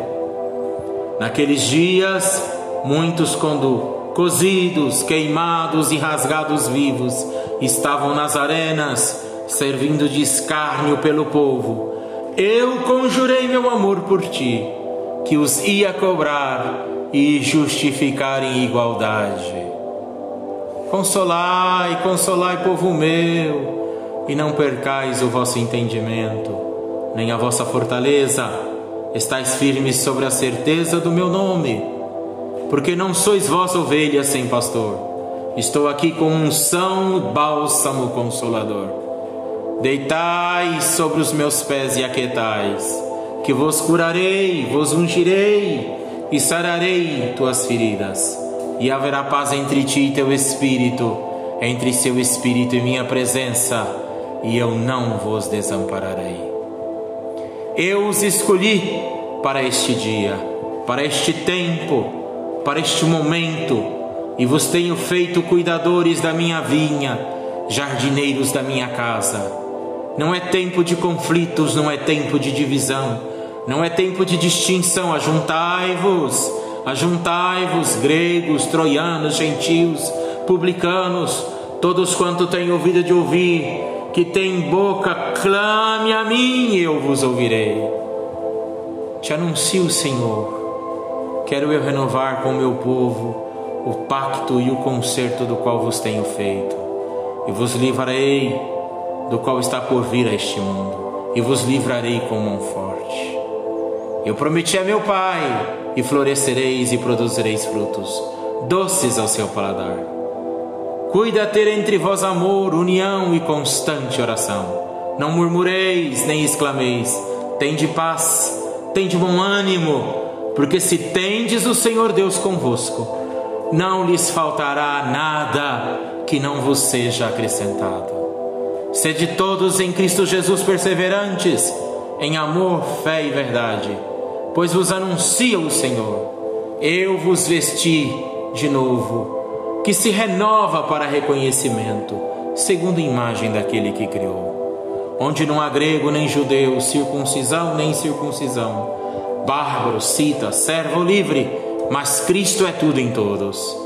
Revesti-vos, pois, como eleitos de Deus, santos e amados, de entranhas de misericórdia, de benignidade, humildade, mansidão, longanimidade, suportando-vos uns outros e perdoando-vos uns aos outros.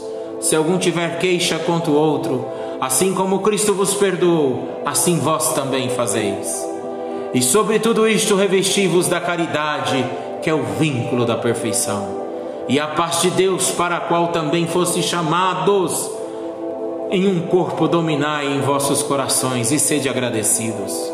A palavra de Cristo habite em vós abundantemente, em toda sabedoria, ensinando-vos e ademoestando-vos uns aos outros, com salmos, hinos e cânticos espirituais, cantando ao Senhor com graça em vosso coração. E quando fizerdes por palavra ou por obras, fazei tudo em nome do Senhor Jesus, dando por ele graça a Deus Pai. Colossenses 3, 10 ao 17. Firmes, firmais suas entranhas no Senhor. Estejais firmes no amor e na palavra do Senhor. Sobre todas as coisas, pois vós sois minha vida, a planta do Senhor. Sobre todas as coisas confiais, pois haverá paz em Israel multiplicado seja em vosso coração o amor do Senhor e a paz de Deus para os dias da eternidade. Amém. Deus vos abençoe.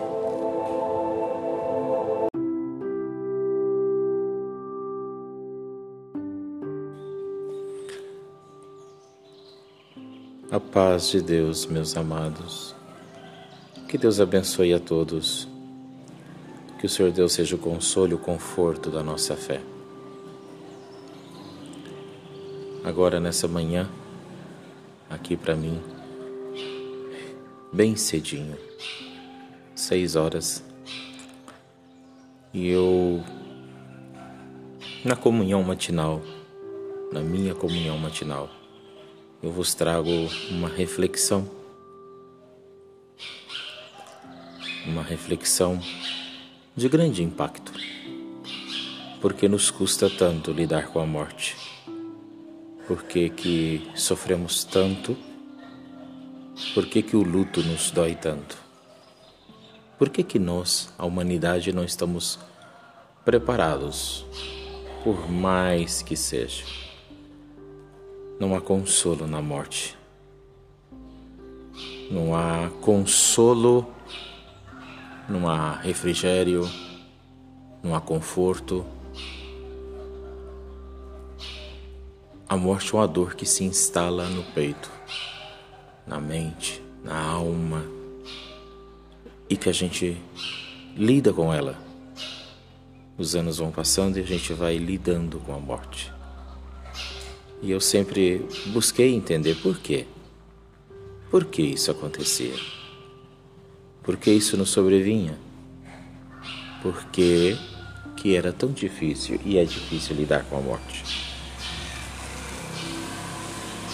Bom, quando nós examinamos a palavra de Deus, as Escrituras, nós entendemos que a morte, a morte, não é preleição de Deus. Não faz parte do ciclo da vida. Não faz parte do propósito e do projeto de Deus. Quando Deus fez o homem, quando Deus criou a humanidade, da criação do homem, a palavra de ordem para a criação do homem foi: façamos nossa imagem e semelhança. Imagem, aspecto físico. Semelhança, condições que não são do aspecto físico, que são da natureza. O homem não foi feito para morrer. É incrível isso. Mas a minha percepção diante da palavra de Deus é que não existe em nós nenhuma célula que sabe ler a morte. Não existe nenhum cromossomo que sabe ler a morte. Não existe em nós nada, nada que lê a morte. A única leitura que nós temos da morte é a leitura dos juízos de Deus que destinou sobre o fracasso, o erro, sobre a conduta da qual teve Adão e Eva no jardim, a morte como juízo, como consequência. Bom, já que você, Adão, você, Eva, já que você, humanidade, não pôde guardar os princípios mais básicos, que é o vínculo da nosso pacto, o vínculo do nosso amor, da nossa existência, porque Deus exigiu do homem e da mulher uma coisa chamada fidelidade. Você tem um mundo todo e todo mundo te pertence. É tudo seu. Você vai dominar sobre tudo e sobre todos. Mas da árvore do bem e do mal, da árvore da vida, do fruto dessa árvore, não toca.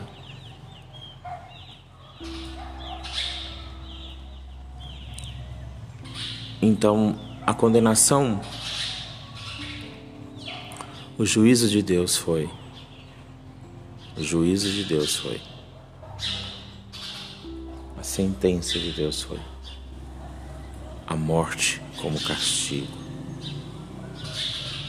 Então a leitura que nós temos da morte não é uma leitura biológica, não é uma, não é uma leitura neural. Nosso cérebro não processa a morte.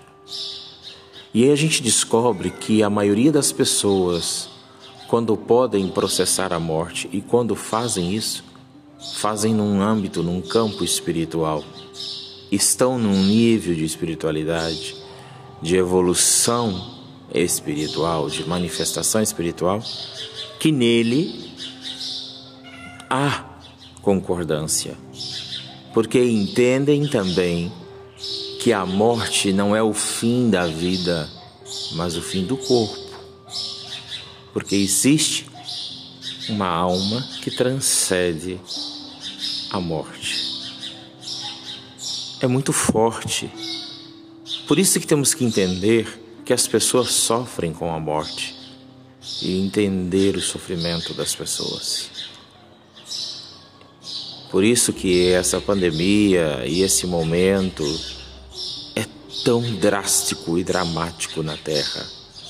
e na vida das pessoas, porque estamos lidando, lidando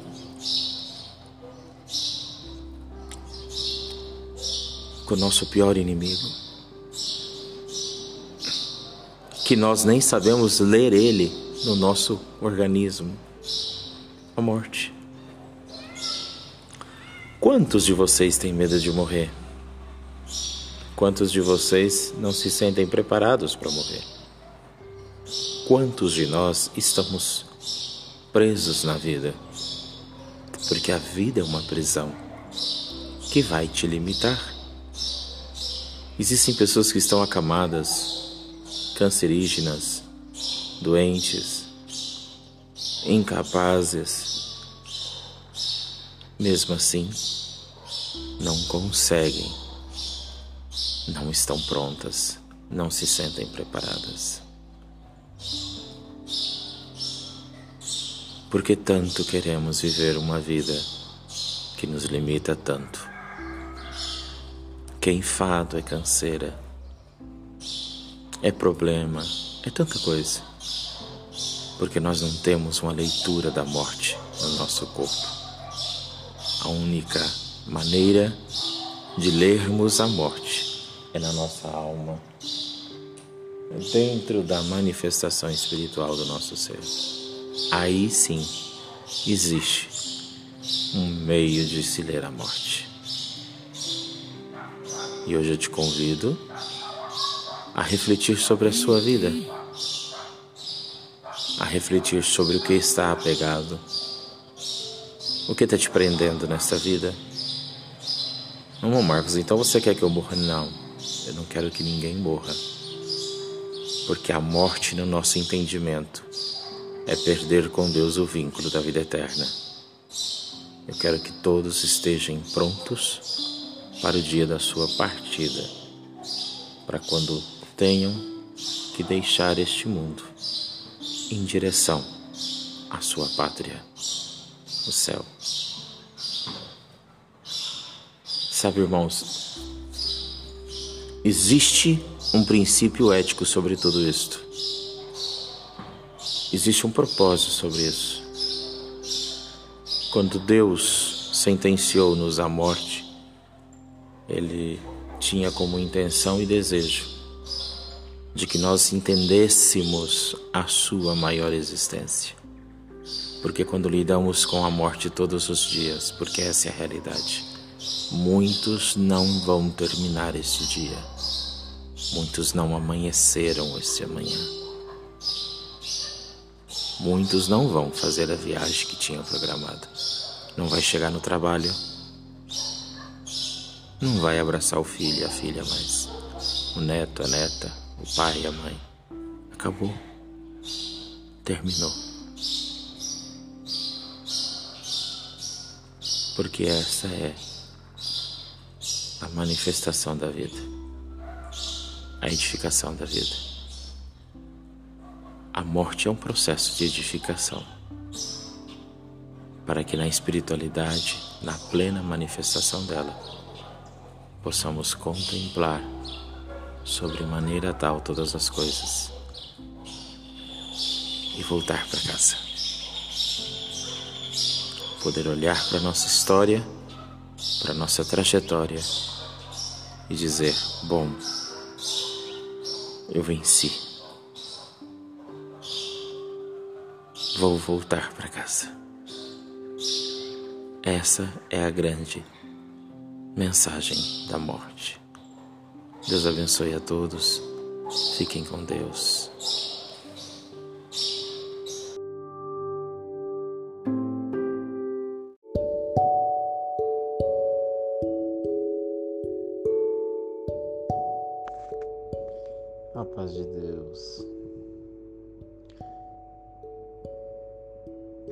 Difícil falar da dor, né? Porque Muitas das vezes nos apegamos tanto à dor física, à dor que, que nos move, que nos limita, que nos incapacita, a dor que nos aferronha, a dor que nos entristece, a dor que nos desanima, a dor que nos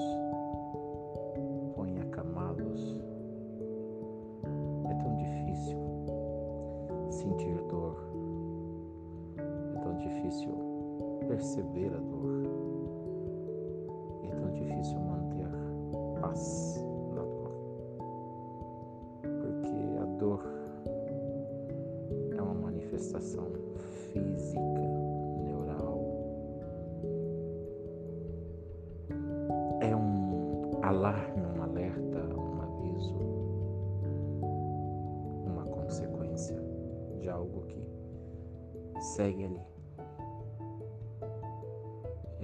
biologicamente, quimicamente e ainda pelas redes neurais, o mecanismo é a ferramenta que o nosso corpo em silêncio encontra para conversar com nós e dizer: ei, algo não está bom existem dores e dores, né? Existem dores como uma enxaqueca,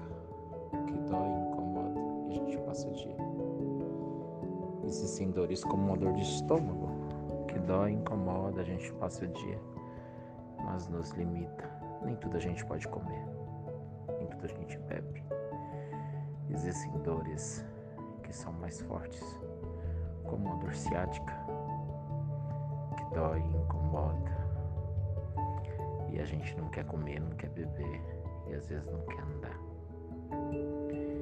Existem dores que são mais intensas ainda,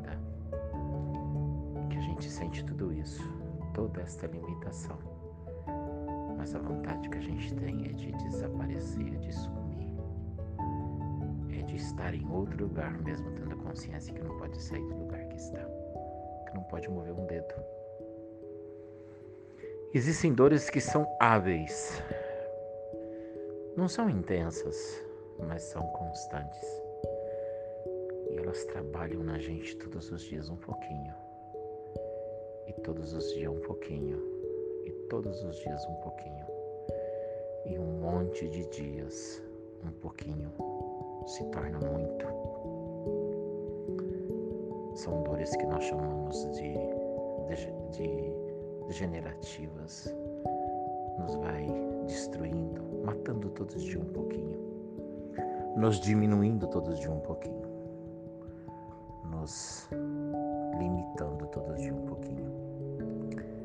existem dores que excedem todos esses limites e todos esses princípios e conseguem chegar, atingir e atuar no nosso ser na nossa alma, nos nossos mais íntimos e profundos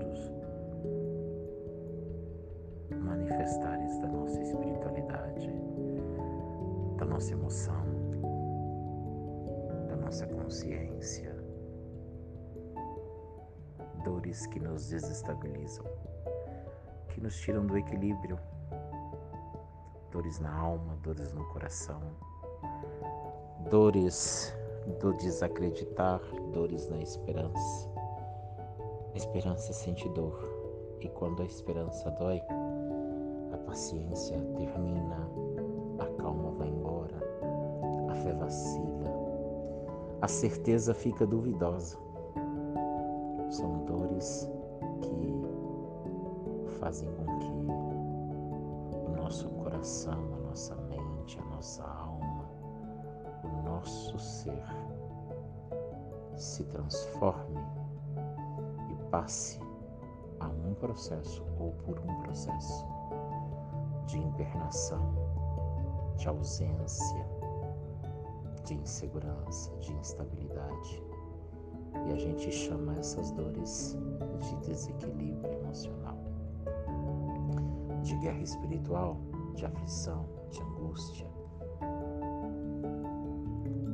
difícil sentir dor, seja qual for, na intensidade que for, porque dor incomoda.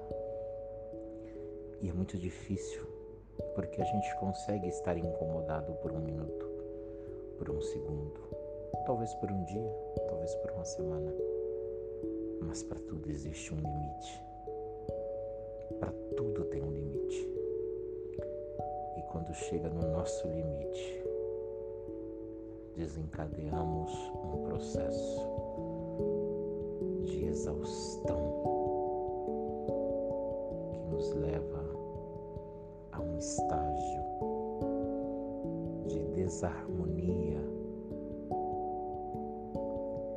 Começa a acontecer ações e reações químicas, físicas, biológicas, emocionais, espirituais, desencadeando, abrindo-se portas, janelas, cadeias, prisões, lugares onde a gente silenciou o conflito, onde a gente calou a dúvida, onde a gente é, limitou o nosso ponto fraco, onde a gente escondeu a nossa escuridade, onde a gente deu silêncio à voz que gritava da nossa incredulidade. Que se todas as cadeias se abrissem e todas as emoções fluíssem na mesma intensidade, na mesma volatilidade, no mesmo ritmo e velocidade, e a gente perde o ponto do equilíbrio. A gente perde o ponto do equilíbrio. A gente para. Não fisicamente. Não na expressão, muitas das vezes. A gente para no contexto do conceito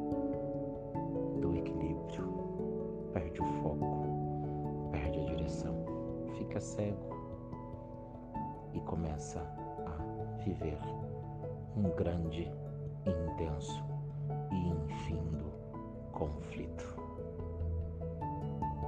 Como as dores nos machucam nos levam e nos testam e nos colocam em condições inexploráveis, nos transporta a um ambiente inóspito, a um ambiente tóxico, nocivo, mortífero, aonde nada prospera. Por mais que clamamos, não sentimos paz. Por mais que buscamos, não encontramos equilíbrio, harmonia, tranquilidade, força, confiança, certeza. São dores que nos fazem manifestar o mais inebriante do nosso próprio ser, a nossa fragilidade. E às vezes a gente se questiona na consciência de tudo isso. Por quê?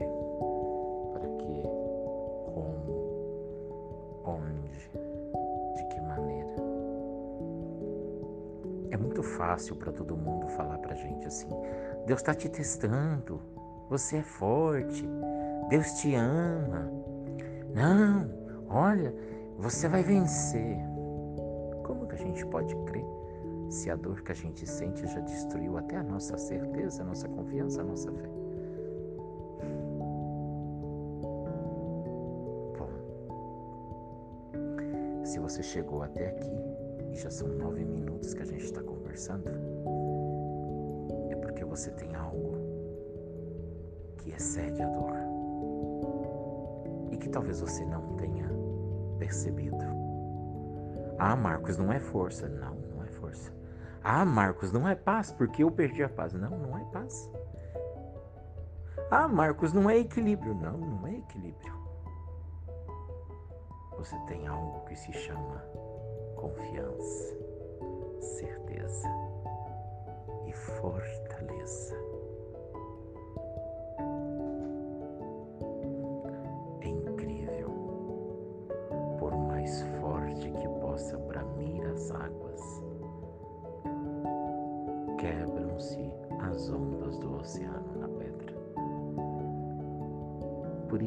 Jesus Cristo foi considerado como a rocha pedra da esquina, a angular.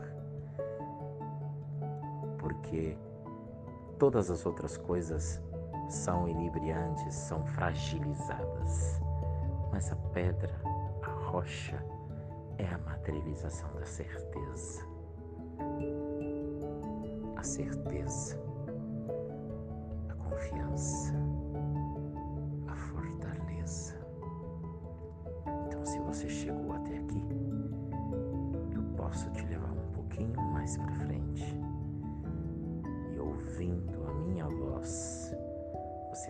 respirar profundamente,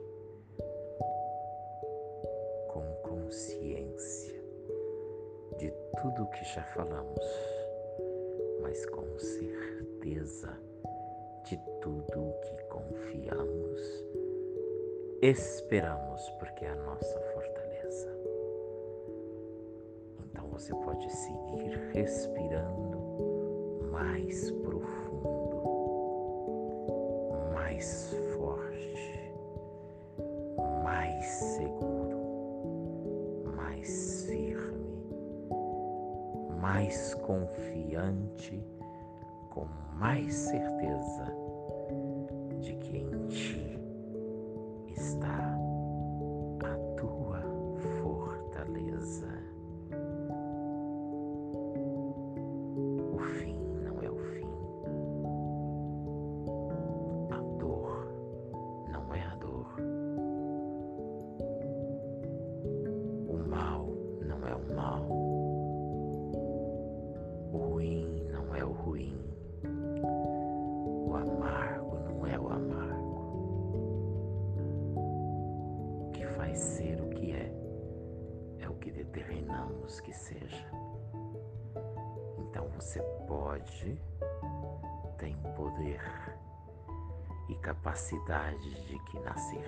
certeza de que você tem, pode olhar à direita do seu ser, à luz do seu conhecimento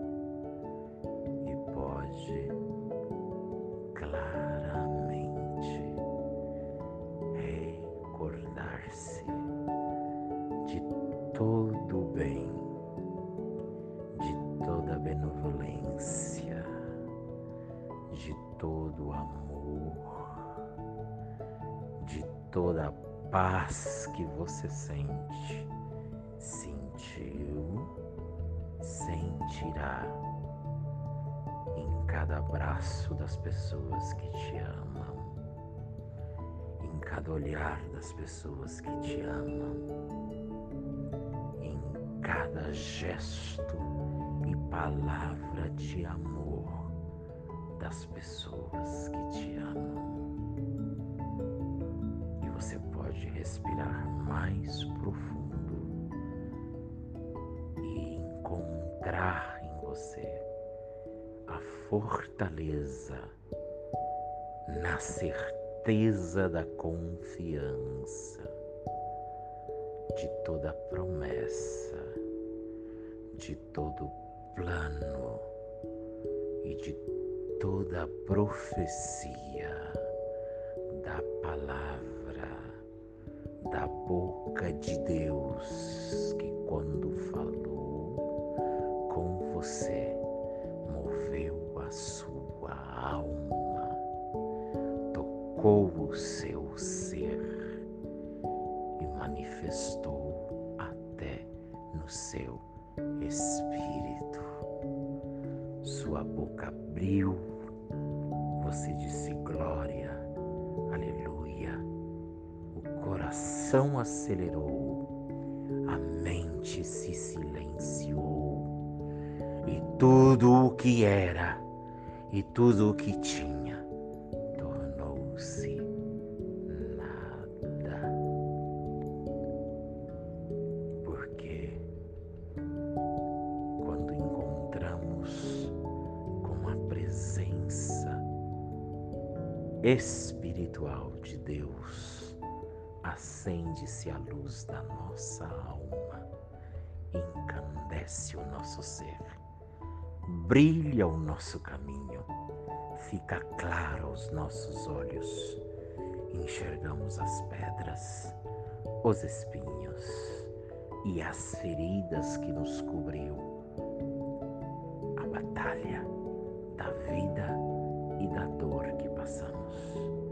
Mas neste momento, tão somente neste momento, o óleo bálsamo do consolo, do conforto e da certeza de que Deus não é filho do homem que mente, não se arrepende. Unge-nos a nossa cabeça com o óleo da unção da alegria.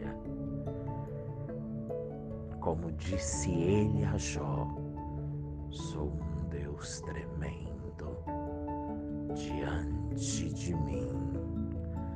O espírito da tristeza salta de alegria. Porque a alegria, a tristeza, o desespero, a confiança, a guerra ou a paz é um estado de decisão, consciente ou inconsciente, do qual escolhemos manifestar quando cremos ou não na presença, na permanência e na promessa de Deus.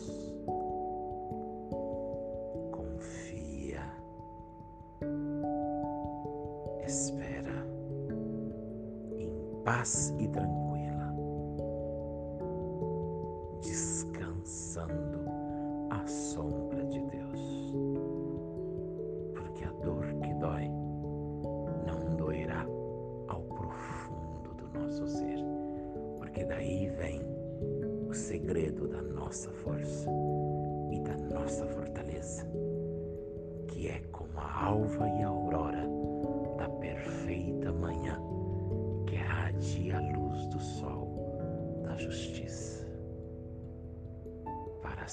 de tudo isso, que a paz que procede de Deus Pai, nosso Senhor, que por Jesus Cristo, seu Filho redimido no sangue dele, conserte aliança com a nossa alma, habite agora e para sempre no teu ser,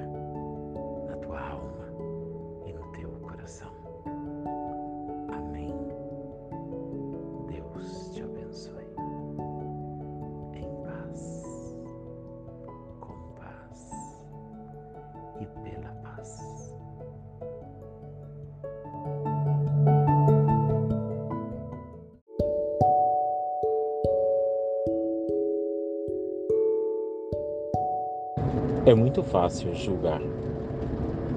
É muito fácil discriminar.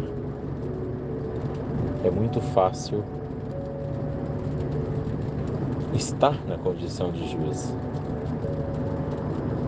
Essa é uma das características mais comuns nas pessoas, na mediocridade, na manifestação mais insignificante de pessoas, num estado de consciência inconsciente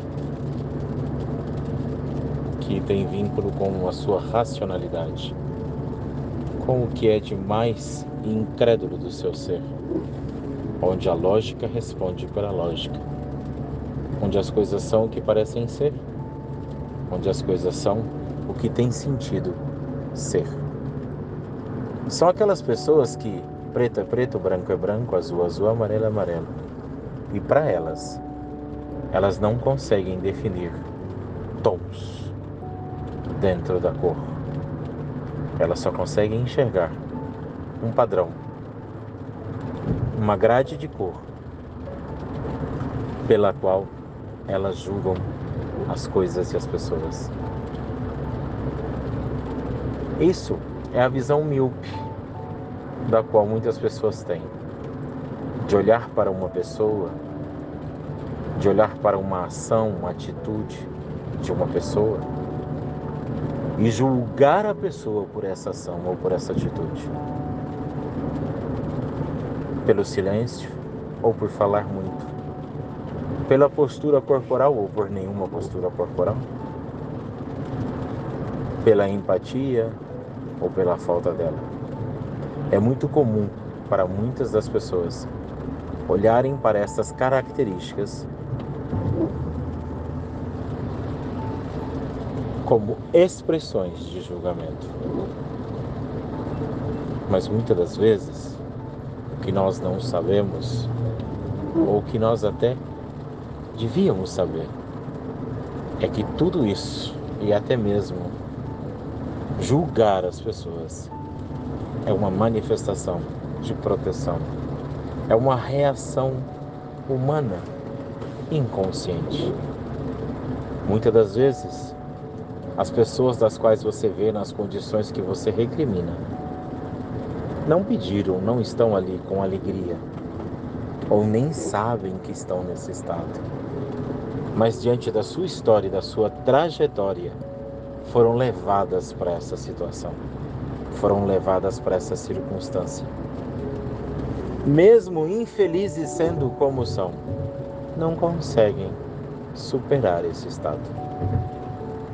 Porque, na lógica do que elas acreditam, estando na condição da sua irracionalidade, como você está em julgar elas, elas estão em não perceber um horizonte além do que elas estão vendo. E neste horizonte, elas só conseguem manifestar o que você está recriminando. O mais incrível é que quando você recrimina alguém, você também não consegue ver além do horizonte. Do horizonte do perdão, da misericórdia, do horizonte da transcendência, aonde você pode acreditar nos valores que estão intrínsecos dentro de cada um, que pertence a cada um, ainda que não manifestos, pode dizer eu creio neles. Porque é isso que nos ensina os grandes mestres. É isso que nos ensinou Jesus Cristo. Ele não nos viu e ele não viu a ninguém com os olhos que a maioria via. Como exemplo, a prostituta que foi levada aos seus pés para ser apedrejada. Todos estavam ali com uma pedra na mão, porque, segundo a lei dos judeus, lhes era dado o direito, porque ela foi pega em pecado, foi encontrada em uma situação de erro. E lhe perguntaram, com a audácia do que perguntaram, Mestre, que tem o sentido de ensinador, doutrinador, conselheiro, mestre, é quem sabe e pode nos ensinar. E disseram a ele, segundo a lei, essa mulher foi encontrada numa situação que a lei, que a lei lhe condena. E pela lei, ela deve ser apedrejada. Mas agora perguntamos para você: o que acha disso? O que o senhor pensa disso? Ele disse: Bom, quem não tiver nenhum pecado, atire a primeira pedra. E não deu muita importância, porque essa é a manifestação mais eloquente das pessoas que estão desenvolvidas, que evolucionaram, que têm maturidade, luz, espiritualidade, que estão num estado de espiritualidade onde a vida é plena e conseguem ver as pessoas além dos seus erros, conseguem enxergar as pessoas além das suas fragilidades, além das suas faltas, dos seus pecados, conseguem enxergar a essência de cada um. Passado um pouco, ele olhou à sua volta e perguntou: Uai, mulher, cadê os que te condenam? Ela disse: Bom, senhor, foram-se todos, só restou a ti. Olha que interessante. Ele não estava com os que condenavam ela. Ele não estava. Vieram junto a ele. Questionaram sobre tudo. E ele não, ele não disse nem que sim e nem que não. Ele só fez uma pergunta retrógrada, dando às pessoas o direito de analisar a sua consciência. E hoje eu te pergunto: você tem analisado a sua consciência? Você está em condição de julgar alguém? Não recai sobre ti nenhum arrependimento, nenhuma falha, nenhuma falta. A sua vida está plena e segura. Você é uma pessoa totalmente desenvolvida, absoluta e capaz. Você não tem nada do qual se arrepende, nem ontem, nem no passado, nem hoje. então você pode lançar a pedra. Então realmente você pode lançar a pedra. Porque julgar é apedrejar. Olha que interessante. Qual efeito tem a pedra sobre aquele que é lançado? De cura? Não. Se você lança uma pedra sobre alguém, você não vai curar esta pessoa do seu mal. Você vai fazer ela sucumbir no mal. Mas aquele a quem ela disse: Senhor, foram-se todos e só restou a ti. Ah, só eu? Sim. Ninguém mais dos que me condenavam estão aqui. Só está o Senhor. Ele disse: Ah, tudo bem. Ok? Então agora eu vou te dizer para você: vai, vai, pode ir embora. E não peques mais. É interessante, né? Porque quando você ouve esta frase, ouve esta oração, você entende que ele sugeriu a ela alguma coisa. Mas na verdade não. Porque essa frase não é uma narrativa, é uma afirmativa. Vá e não peques mais. Ele não fez nada mais e nada menos do que ordenar há duas coisas. Primeiro, vai, sai e não peques mais. Então eu te pergunto hoje para você: se você pode, abaixa no chão, porque a pedra está no chão. E ao, ao, ao abaixar-se, você está descendo o nível da espiritualidade e está se conectando com a matéria, com a sua carnalidade. Então abaixa, junta as pedras que você achar que pode e julga quem você quiser. Mas se você puder manifestar a sua espiritualidade, faça como fez o Mestre. Cadê os que te condenam? Se foram, só restou a ti. Bom, então vai e não peques mais. Você consegue se liberar do juízo? Você consegue se liberar do julgamento? Você consegue ficar livre do mal que é julgar as pessoas?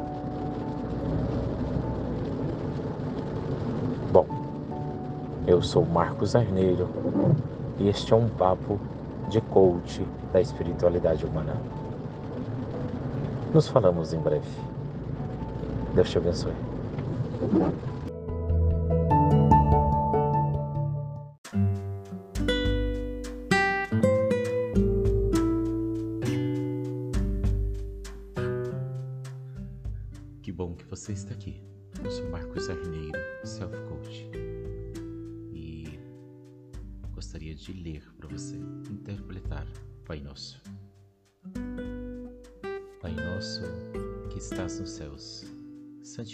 Seja o teu nome.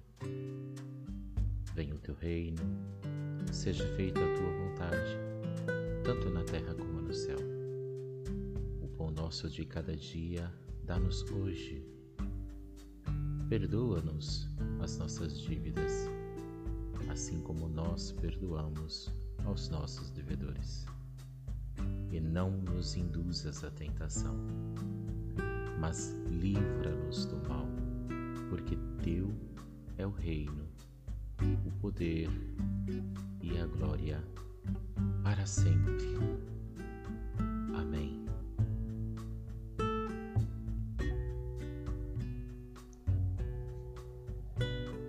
Quando nós entendemos a oração do Pai Nosso, o ensinamento do Pai Nosso sobre as nossas vidas, muitas coisas podem mudar e fazer sentido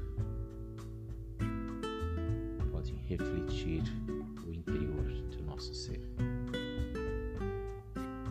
Porque nós agradecemos, nós somos gratos pela vida, pelo Criador. Nós desejamos a manifestação dele nas nossas vidas. Nós aceitamos a vontade dele, o propósito dele em nós. Nós confiamos que ele nos abençoe e nos prospera Nós reconhecemos que somos fracos, falhos e erramos constantemente, mas acreditamos no perdão dele, porque também podemos perdoar quando nos sentimos perdoados. E sabemos que ele não nos induz ao mal, porque dele é o reino, o poder e a glória para sempre. Aqueles que confiam em Deus podem superar todas as coisas. O segredo do Pai Nosso não está no poder do milagre excêntrico. Ele não diz para nós: vou livrar você, vou fazer. Ele diz: livra-nos do mal. Né? Mas ele também diz: eu aceito a tua vontade se eu tiver que passar pelo vale da sombra da morte, porque eu não temerei o mal porque eu sei que tu estás comigo. E ao mesmo tempo ele fala: perdoa os meus pecados, mas ele também entende, como está escrito no Salmo, que a vara, a correção, o cajado, o cuidado de Deus me protege todos os dias. Por que tudo isso? Porque o reino, o poder e a glória dele é te impede de ser feliz e o que te impede de acreditar em Deus. Respira fundo e faz como o salmo.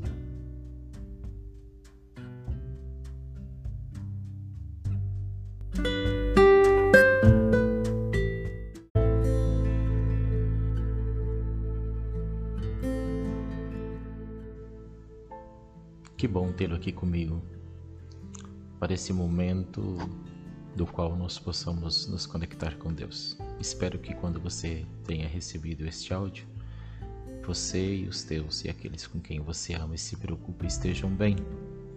Eu sou Marcos Arreneiro, Self Coach, e este é um momento que a gente fala de Deus. Tenho feito muitos áudios sobre isso.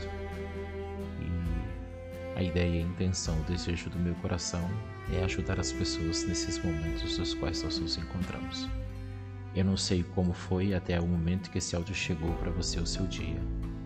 E te digo, o que já foi, foi o que passou, passou. A gente não consegue mudar, mas a gente pode mudar o seu futuro através da percepção do seu presente. Eu te convido para Isaías 57, verso 18, onde ele diz assim: Eu vejo os seus caminhos e o sararei e o guiarei e lhe tornarei a dar consolação, a saber, aos seus pranteadores. Estamos artudoídos, machucados, feridos, machucados, extremamente cansados pela grande batalha da qual a gente tem travado nessa vida. As nossas batalhas internas, cheias das nossas ansiedades, os nossos sonhos, os nossos desejos, das realizações que temos e das que não conseguimos, das frustrações, das decepções, das desilusões, de uma vida cheia de uma cobrança e uma pressão interna por dar certo e externa por parecer ter sucesso, por parecer que dá certo. Ninguém quer o menor lugar, ninguém quer o menor status, ninguém quer o menor estado. Todos nós buscamos a excelência, a supremacia e a glória de todas as coisas. Seja na vida financeira, seja na vida material, seja na vida sentimental, seja na vida espiritual, seja em todos os ápices da nossa vida. Passamos por este processo. Ninguém está feliz, ninguém está contente. Passamos e estamos numa onda de descontentamento muito grande, de frustração muito grande assolados pelas nossas próprias cobranças que nós impomos sobre os limites que nós desejávamos, desenhamos e queríamos ultrapassar e não conseguimos ultrapassar. A vida é cheia de decepções, a vida é cheia de surpresas e nem todas elas são boas. E a gente passa às vezes um processo inteiro onde as pessoas cobram e nós nos sentimos cobrados. Temos que ser excelência como filho, como marido, como mulher, como pai, como amigo, como companheiro da escola, como companheiro de trabalho, como irmão da igreja. Temos que ser o melhor, temos que ouvir todo mundo, temos que abraçar todo mundo, temos que ter resposta, temos que ser exemplo de força, de fé, de santidade, de crença, de direção. Temos que ser tudo do melhor e do mais perfeito e mais impactante que as pessoas, porque elas esperam isso da gente. Muitas das vezes a gente não consegue, a gente só espera sobreviver esse último minuto. A gente só tem ansiedade e vontade de sobreviver este dia, de esperar em Deus que esse dia termine, que um pouco da nossa ansiedade, da nossa preocupação, da nossa dor, um pouco do que nos sufoca termine com esse dia. Enquanto a gente sente o mundo inteiro cobrando de nós tanta postura, tanta atitude, tanto desempenho na vida, isso nos gera dor. E Deus nos convida para esse versículo onde ele diz assim: Olha, eu vejo os seus caminhos. Eu sei quem é você, eu te conheço. Eu vejo os seus caminhos. Eu sei que você está ferido, machucado, triste, abatido, que você errou, que você falhou, que você fracassou. Eu estive em todos esses momentos. Eu estive com você aí. Eu não estou só e eu não te deixei só. Eu não estou distante de você, eu estou aí. E agora eu digo para você, de hoje em diante, eu vou guiar você. Eu vou te consolar, eu vou te animar. E eu vou fazer conhecer, saber aqueles que estão pranteando. Cadê a tua força? Cadê a tua fortaleza? Cadê a tua santidade? Cadê a tua prosperidade? Cadê a felicidade do teu lar? Cadê a realização da tua vida? Cadê o trabalho de sucesso? Cadê o resultado financeiro? Cadê? Onde que está tudo? Estão pranteando à sua volta tudo que eles querem que você seja e que idealizaram que você fosse. E que você também tem parte nisso. Só que você está prostrado, estava prostrado até agora. Então eu volto a te dizer Deus manda te dizer para você: eu conheço os seus caminhos, eu vejo eles. E antes de mais nada, agora eu vou sarar, eu vou curar. Depois eu vou te guiar eu vou te consolar e vou fazer saber todos aqueles que planteiam para você e que esperam de você mais do que você pode dar. Eu serei o seu Deus. Viu? E como final, eu crio os frutos dos lábios e eu te darei paz paz, paz, para que, para que esteja longe e para que esteja perto, diz o Senhor. Eu vou sarar você. Deus abençoe. Fique com Deus. Compartilhe. Muitas pessoas precisam ouvir este áudio.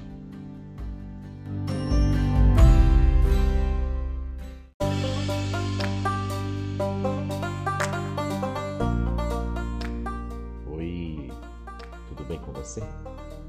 Eu espero de coração que quando este áudio chegue até você, você tenha tido um dia bom. Isso sim não tenha acontecido, que este áudio possa contribuir para que o seu dia melhore. Uma coisa nós sabemos: o passado a gente não pode mudar. Pode compreendê-lo, pode aceitá-lo, pode ressignificá-lo, mas não há como mudar o passado. Mas dependendo de como nós vivamos o presente, o agora, a gente pode construir um novo futuro.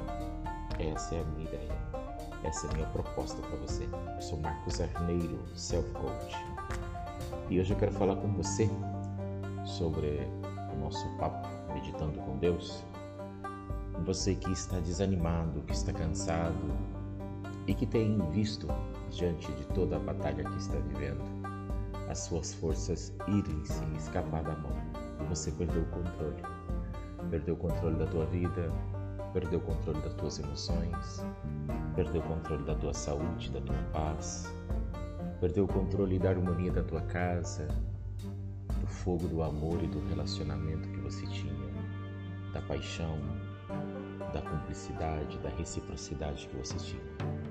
Perdeu o controle sobre os filhos, perdeu o controle sobre os pais, sobre a família.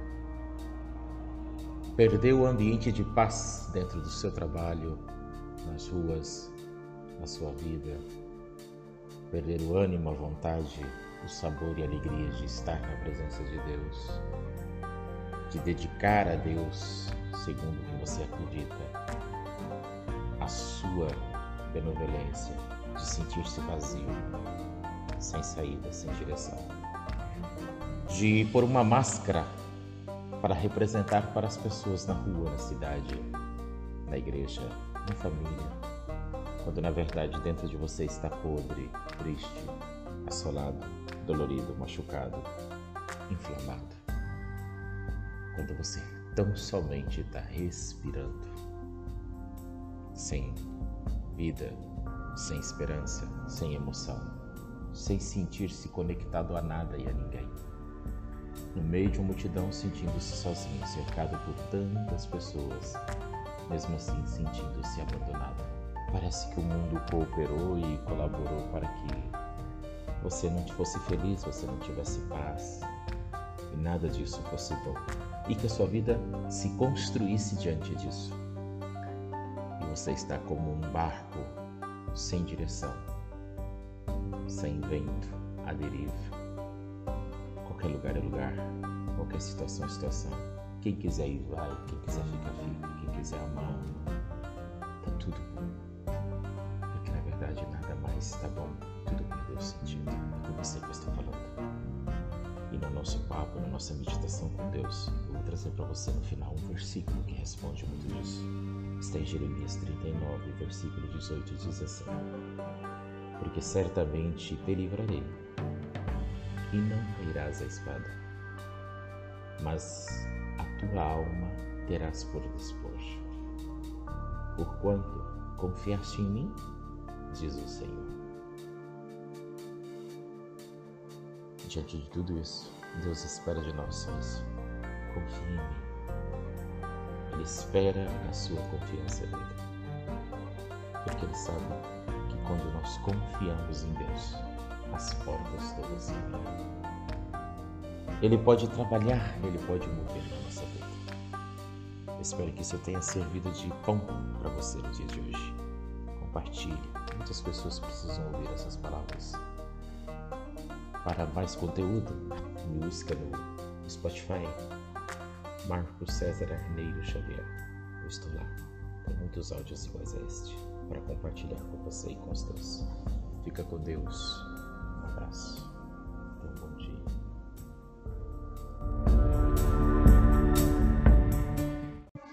Amados e queridos irmãos em Cristo Jesus, eu sou Marcos Arneiro Self Coach, e eu convido vocês nesta manhã de sábado para uma reflexão que está em Jeremias 18, do verso 4 ao 6.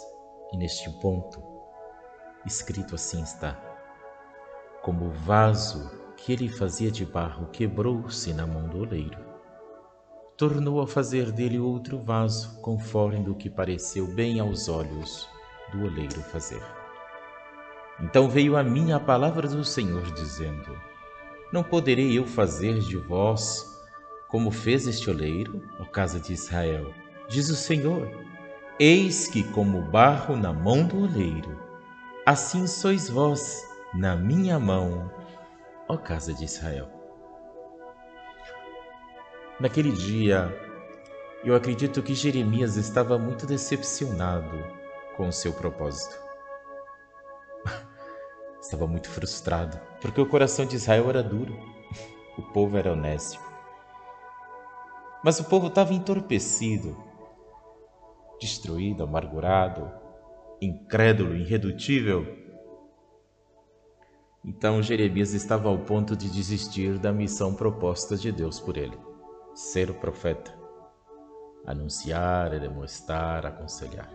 Jeremias não tinha mais fé no povo, nele e já estava duvidando do poder de Deus. Inconscientemente, ele já estava caminhando à beira do fracasso. Deus lhe disse então: Jeremias, vai depressa na casa do oleiro, fica lá num cantinho, olha ele trabalhar, e depois eu falo com você. E Jeremias foi. Chegou lá, o oleiro pegou um barro que não era nada, transformou, edificou, fez um vaso, começou a adornar, ficou lindo. De repente, não se sabe a palavra não está presa ao que aconteceu, mas o nosso pensamento vai além disso. Se o oleiro estava prestando atenção, descuidado, se ele, não sei, algo passou e esse vaso caiu no chão e rompeu e se perdeu por um momento. Assim, muitas das vezes, está você que está ouvindo esse áudio. Você planificou com Deus, você edificou com Deus, você sonhou com Deus, você esperou, você creu e de repente você viu as coisas se formarem e se transformarem na sua vida e começar a ter forma, cor, beleza. E você pensou: Uau, agora o meu sonho realiza, uau, agora o plano de Deus realiza, uau, agora eu vou ter prosperidade no meu trabalho, no meu relacionamento com os meus filhos, com os meus pais, com, as, com a família, com as pessoas, uau, eu vou ter sucesso, uau, eu vou ter saúde. E de repente tudo cai no chão e tudo se rompe. Você está olhando para a tua vida no chão, para os teus sonhos, para os teus planos, para os teus projetos, para a tua paz, para a tua felicidade, para o teu matrimônio, para o teu relacionamento, para os teus filhos, para o convívio com os teus pais, com o fracasso do teu trabalho, com as dívidas, com os problemas, com a ansiedade, com a angústia dentro do teu coração e você está dizendo: tudo se rompeu, perdi, não tem mais saída. E naquele dia Jeremias tinha esse pensamento dentro dele. E de repente o oleiro foi e catou aquilo que estava perdido, foi e modelou e construiu e fez algo melhor do que o primeiro. E Deus fez só uma pergunta para Jeremias: Jeremias, você acha que eu não tenho o poder de fazer igual este homem está fazendo com o barro? Você acha que eu não posso fazer com a vida de Israel? Você acha que eu não posso fazer com o meu povo? E Deus te pergunta: Você tem certeza que eu não posso mudar a tua história? Você tem certeza que eu não posso mudar os teus planos, os teus projetos? Que eu não posso unir o que está quebrado? Que eu não posso prosperar o que está fracassado?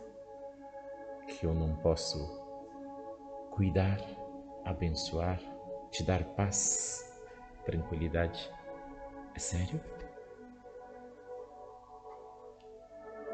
Você está fazendo eu muito pequeno você está muito inseguro. E eu te falo para você: eu vou pegar do chão todos os teus sonhos, todos os seus planos, todos os seus propósitos, e eu vou voltar a modelar a sua vida. Porque o principal, o melhor e o mais incrível de tudo não se perdeu. Seu coração, sua paz comigo, sua conexão comigo sua vida, sua alma. Trabalharei em cima disso. E haverá prosperidade. Mas quando, Senhor? Agora, hoje, ainda no fim desse dia, você vai dizer: Louvado seja Deus. Começou a andar, começou a mudar, porque essa é a vontade de Deus. Anuncia esse recado a muita gente. Compartilha. E se você recebeu de alguém esse áudio e quer ouvir mais, questiona como que achou. Ou me procura no Instagram, Arneiro Marcos. Todos os dias eu tenho produzido reflexões assim. Fica com Deus, Deus te abençoe. Tenha um ótimo dia. Meus amados e queridos irmãos, a paz de Deus a todos. José esteve preso e no calabouço, no cárcere, na humilhação e no opróbrio, na terra estranha, servo, escravo, preso. O dia que o rei chamou ele para contar o sonho, Muitos pensam que o segredo da liberdade, da vitória de José foi interpretar o sonho do rei. Não.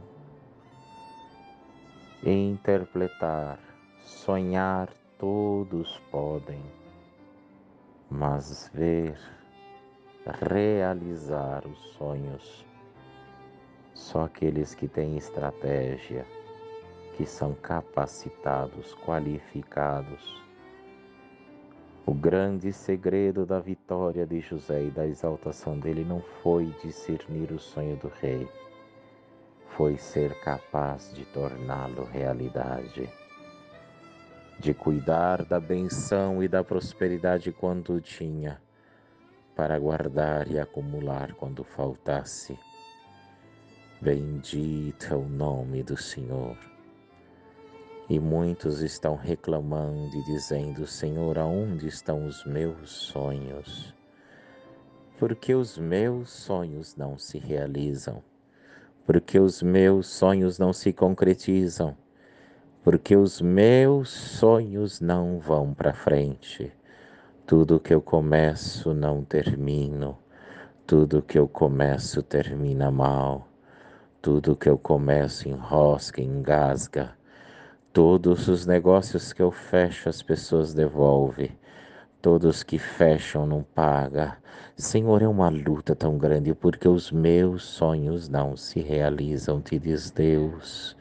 Aleluia. Eu de hoje em diante, de agora por diante, vou começar a realizar os seus sonhos te capacitarei, te qualificarei, te darei ação, visão e estratégia. Estenderei a minha mão sobre a sua cabeça e te abençoarei. Bendito seja no campo, bendito seja na massa, bendito seja na massadeira, bem-aventurado seja o fruto, a prosperidade do suor, do trabalho da tua mão, da cozinha, do bordado, do salgado, da venda, da revenda, da representação, aleluia, da prestação de serviço, do serviço de coach, da psicologia, da medicina, da enfermagem, não importa a área que você está, bendito e bem-aventurado seja, haverá prosperidade. Mientras tanto, até que não chegue, porque não tardará muitos dias, te diz Deus, farei contigo como fiz com a viúva de Sarepta, aleluia, faz para mim todo dia um bocado, um pãozinho pequeno e o azeite não falta na botija, a farinha, aleluia, não termina. Te diz Deus: vou pagar tuas contas, vou pagar tuas dívidas, vou te exaltar, vou prosperar você. Ouvi o teu choro, ouvi o teu clamor, ouvi a tua aflição. Amanhã, antes do dia acabar, você vai contar uma grande obra. Dorme em paz. E quem for escutar pela manhã, manhã, levanta em paz, porque Deus fará um movimento na tua vida no dia de hoje. Essa sexta-feira ficará marcada como uma sexta-feira de benção, de obra, de misericórdia, de prodígio, de milagre, de maravilha. E aleluia, Deus manda falar para você: se eu te capacitei e se eu te qualifiquei, realiza os sonhos de alguém atende, supre, socorre, faz também. Deus abençoe.